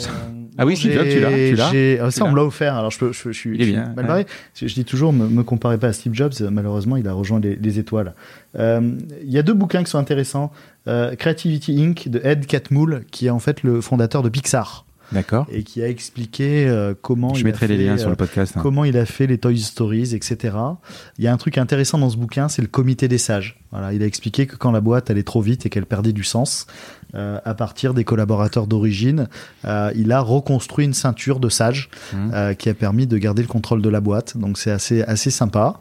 Euh, et puis après, il y a, y a, notre fameux livre sur AI euh, Superpower, écrit par un, un écrivain chinois. Euh, c'est très rare de lire euh, des écrivains chinois. Euh, très intéressant. Voilà. Ils, ils, voient pas le monde comme nous. ils sont loin, ils sont nombreux. Et donc lire un peu de, de littérature extraterritoriale, ça me paraît nécessaire. Mais tu peux, tu peux lire aussi autre chose que de la tech ou du management ou oui, oui, oui, complètement, complètement. Lire un policier, etc. Ta plus belle réussite à part tes enfants? Ah, j'en, je, je, je, j'en ai pas. je sais pas. Je sais pas me lever, me lever, le matin, hein. me lever le matin et faire demain.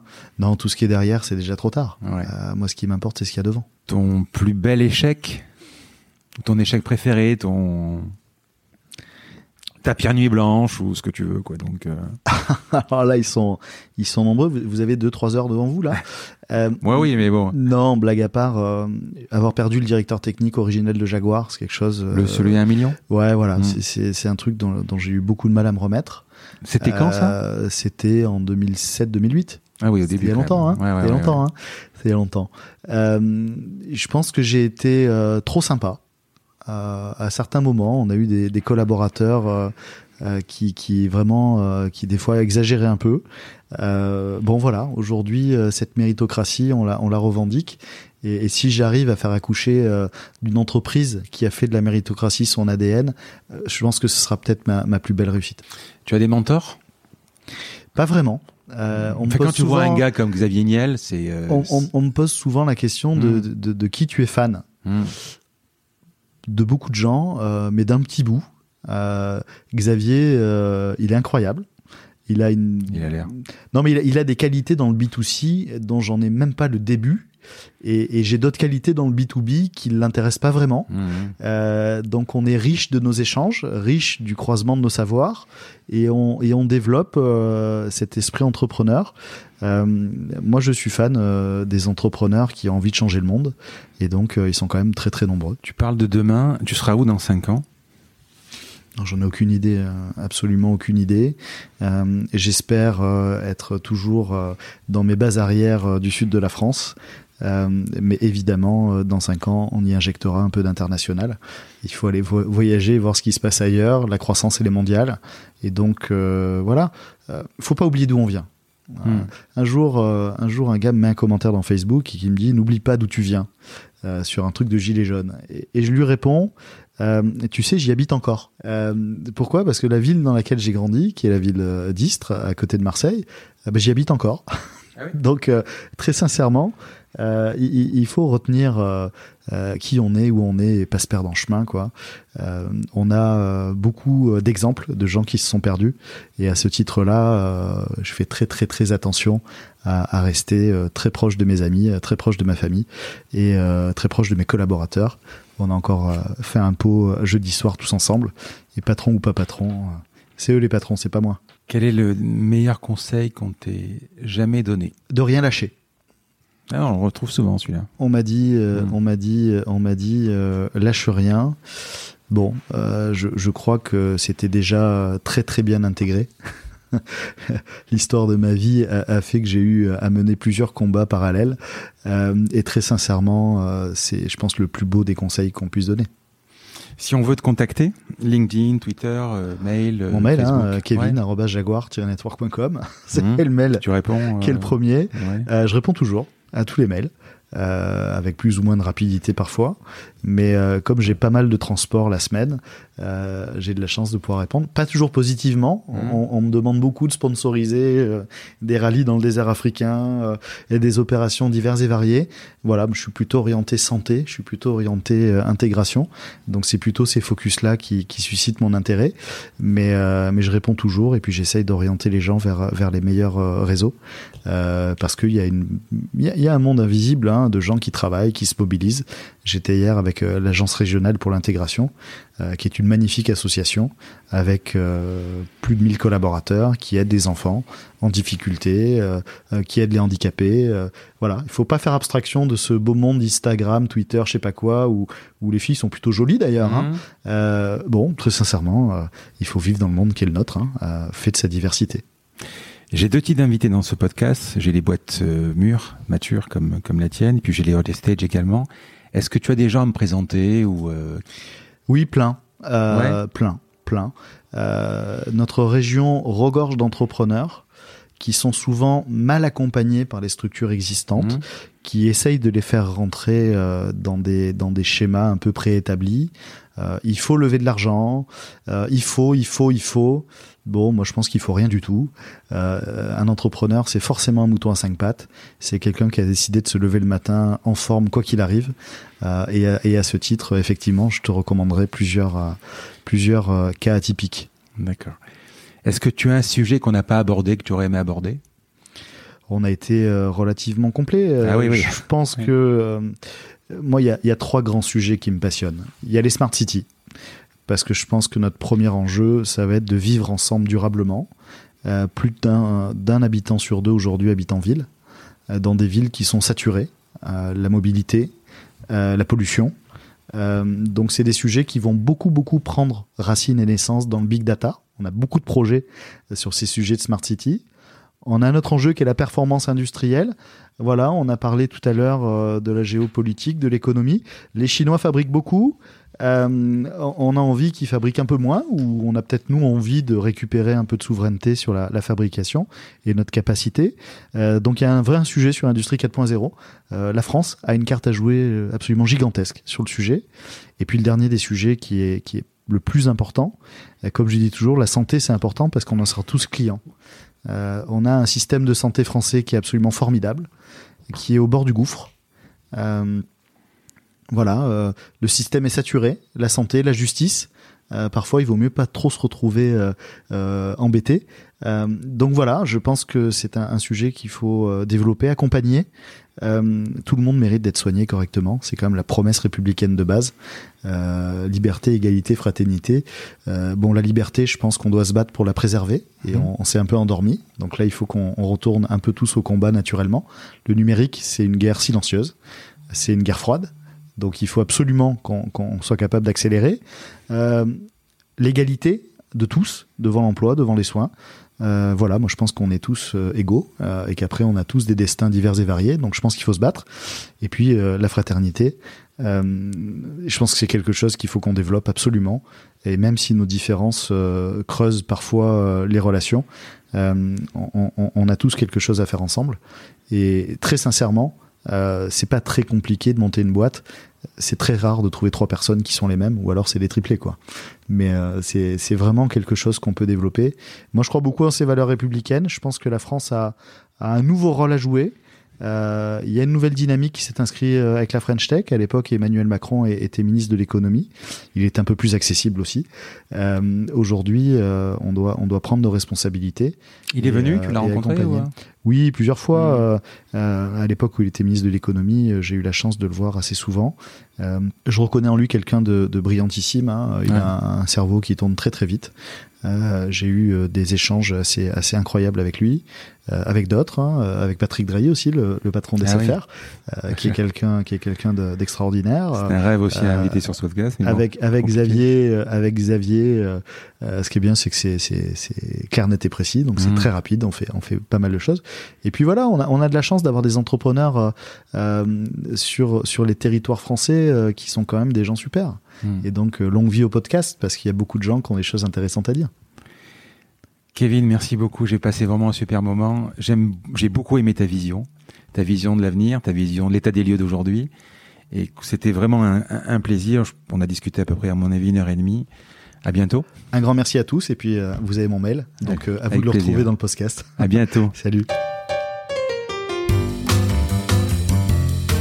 Grand merci à tous d'avoir écouté cet épisode jusqu'ici.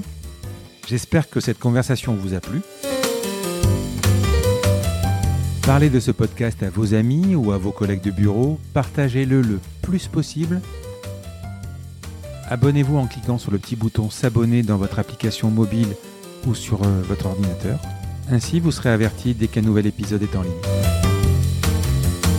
Je sillonne la France pour vous proposer de nouveaux invités c'est vraiment beaucoup, beaucoup de travail. Ce n'est pas mon métier, vous l'avez peut-être compris. C'est une passion que je pratique en dehors de mon job. Si vous avez apprécié cet épisode, dites-le moi avec des étoiles, 5 de préférence sur Apple Podcast, anciennement iTunes, et d'y ajouter un gentil commentaire, ça me fera plaisir. Ça me permettra également de remonter dans les classements. Et puis si vous n'êtes pas Apple, c'est pas grave, parlez-en autour de vous, partagez sur les réseaux sociaux, c'est prévu sur votre application de podcast préférée. Enfin, vous pouvez vous abonner sur lacombinaison.fr pour être averti dès qu'un nouvel épisode est en ligne. Je suis Frédéric Azoulay. N'hésitez pas à me faire remonter vos remarques, vos questions, mais aussi des invités que vous aimeriez entendre. Je vous dis à bientôt.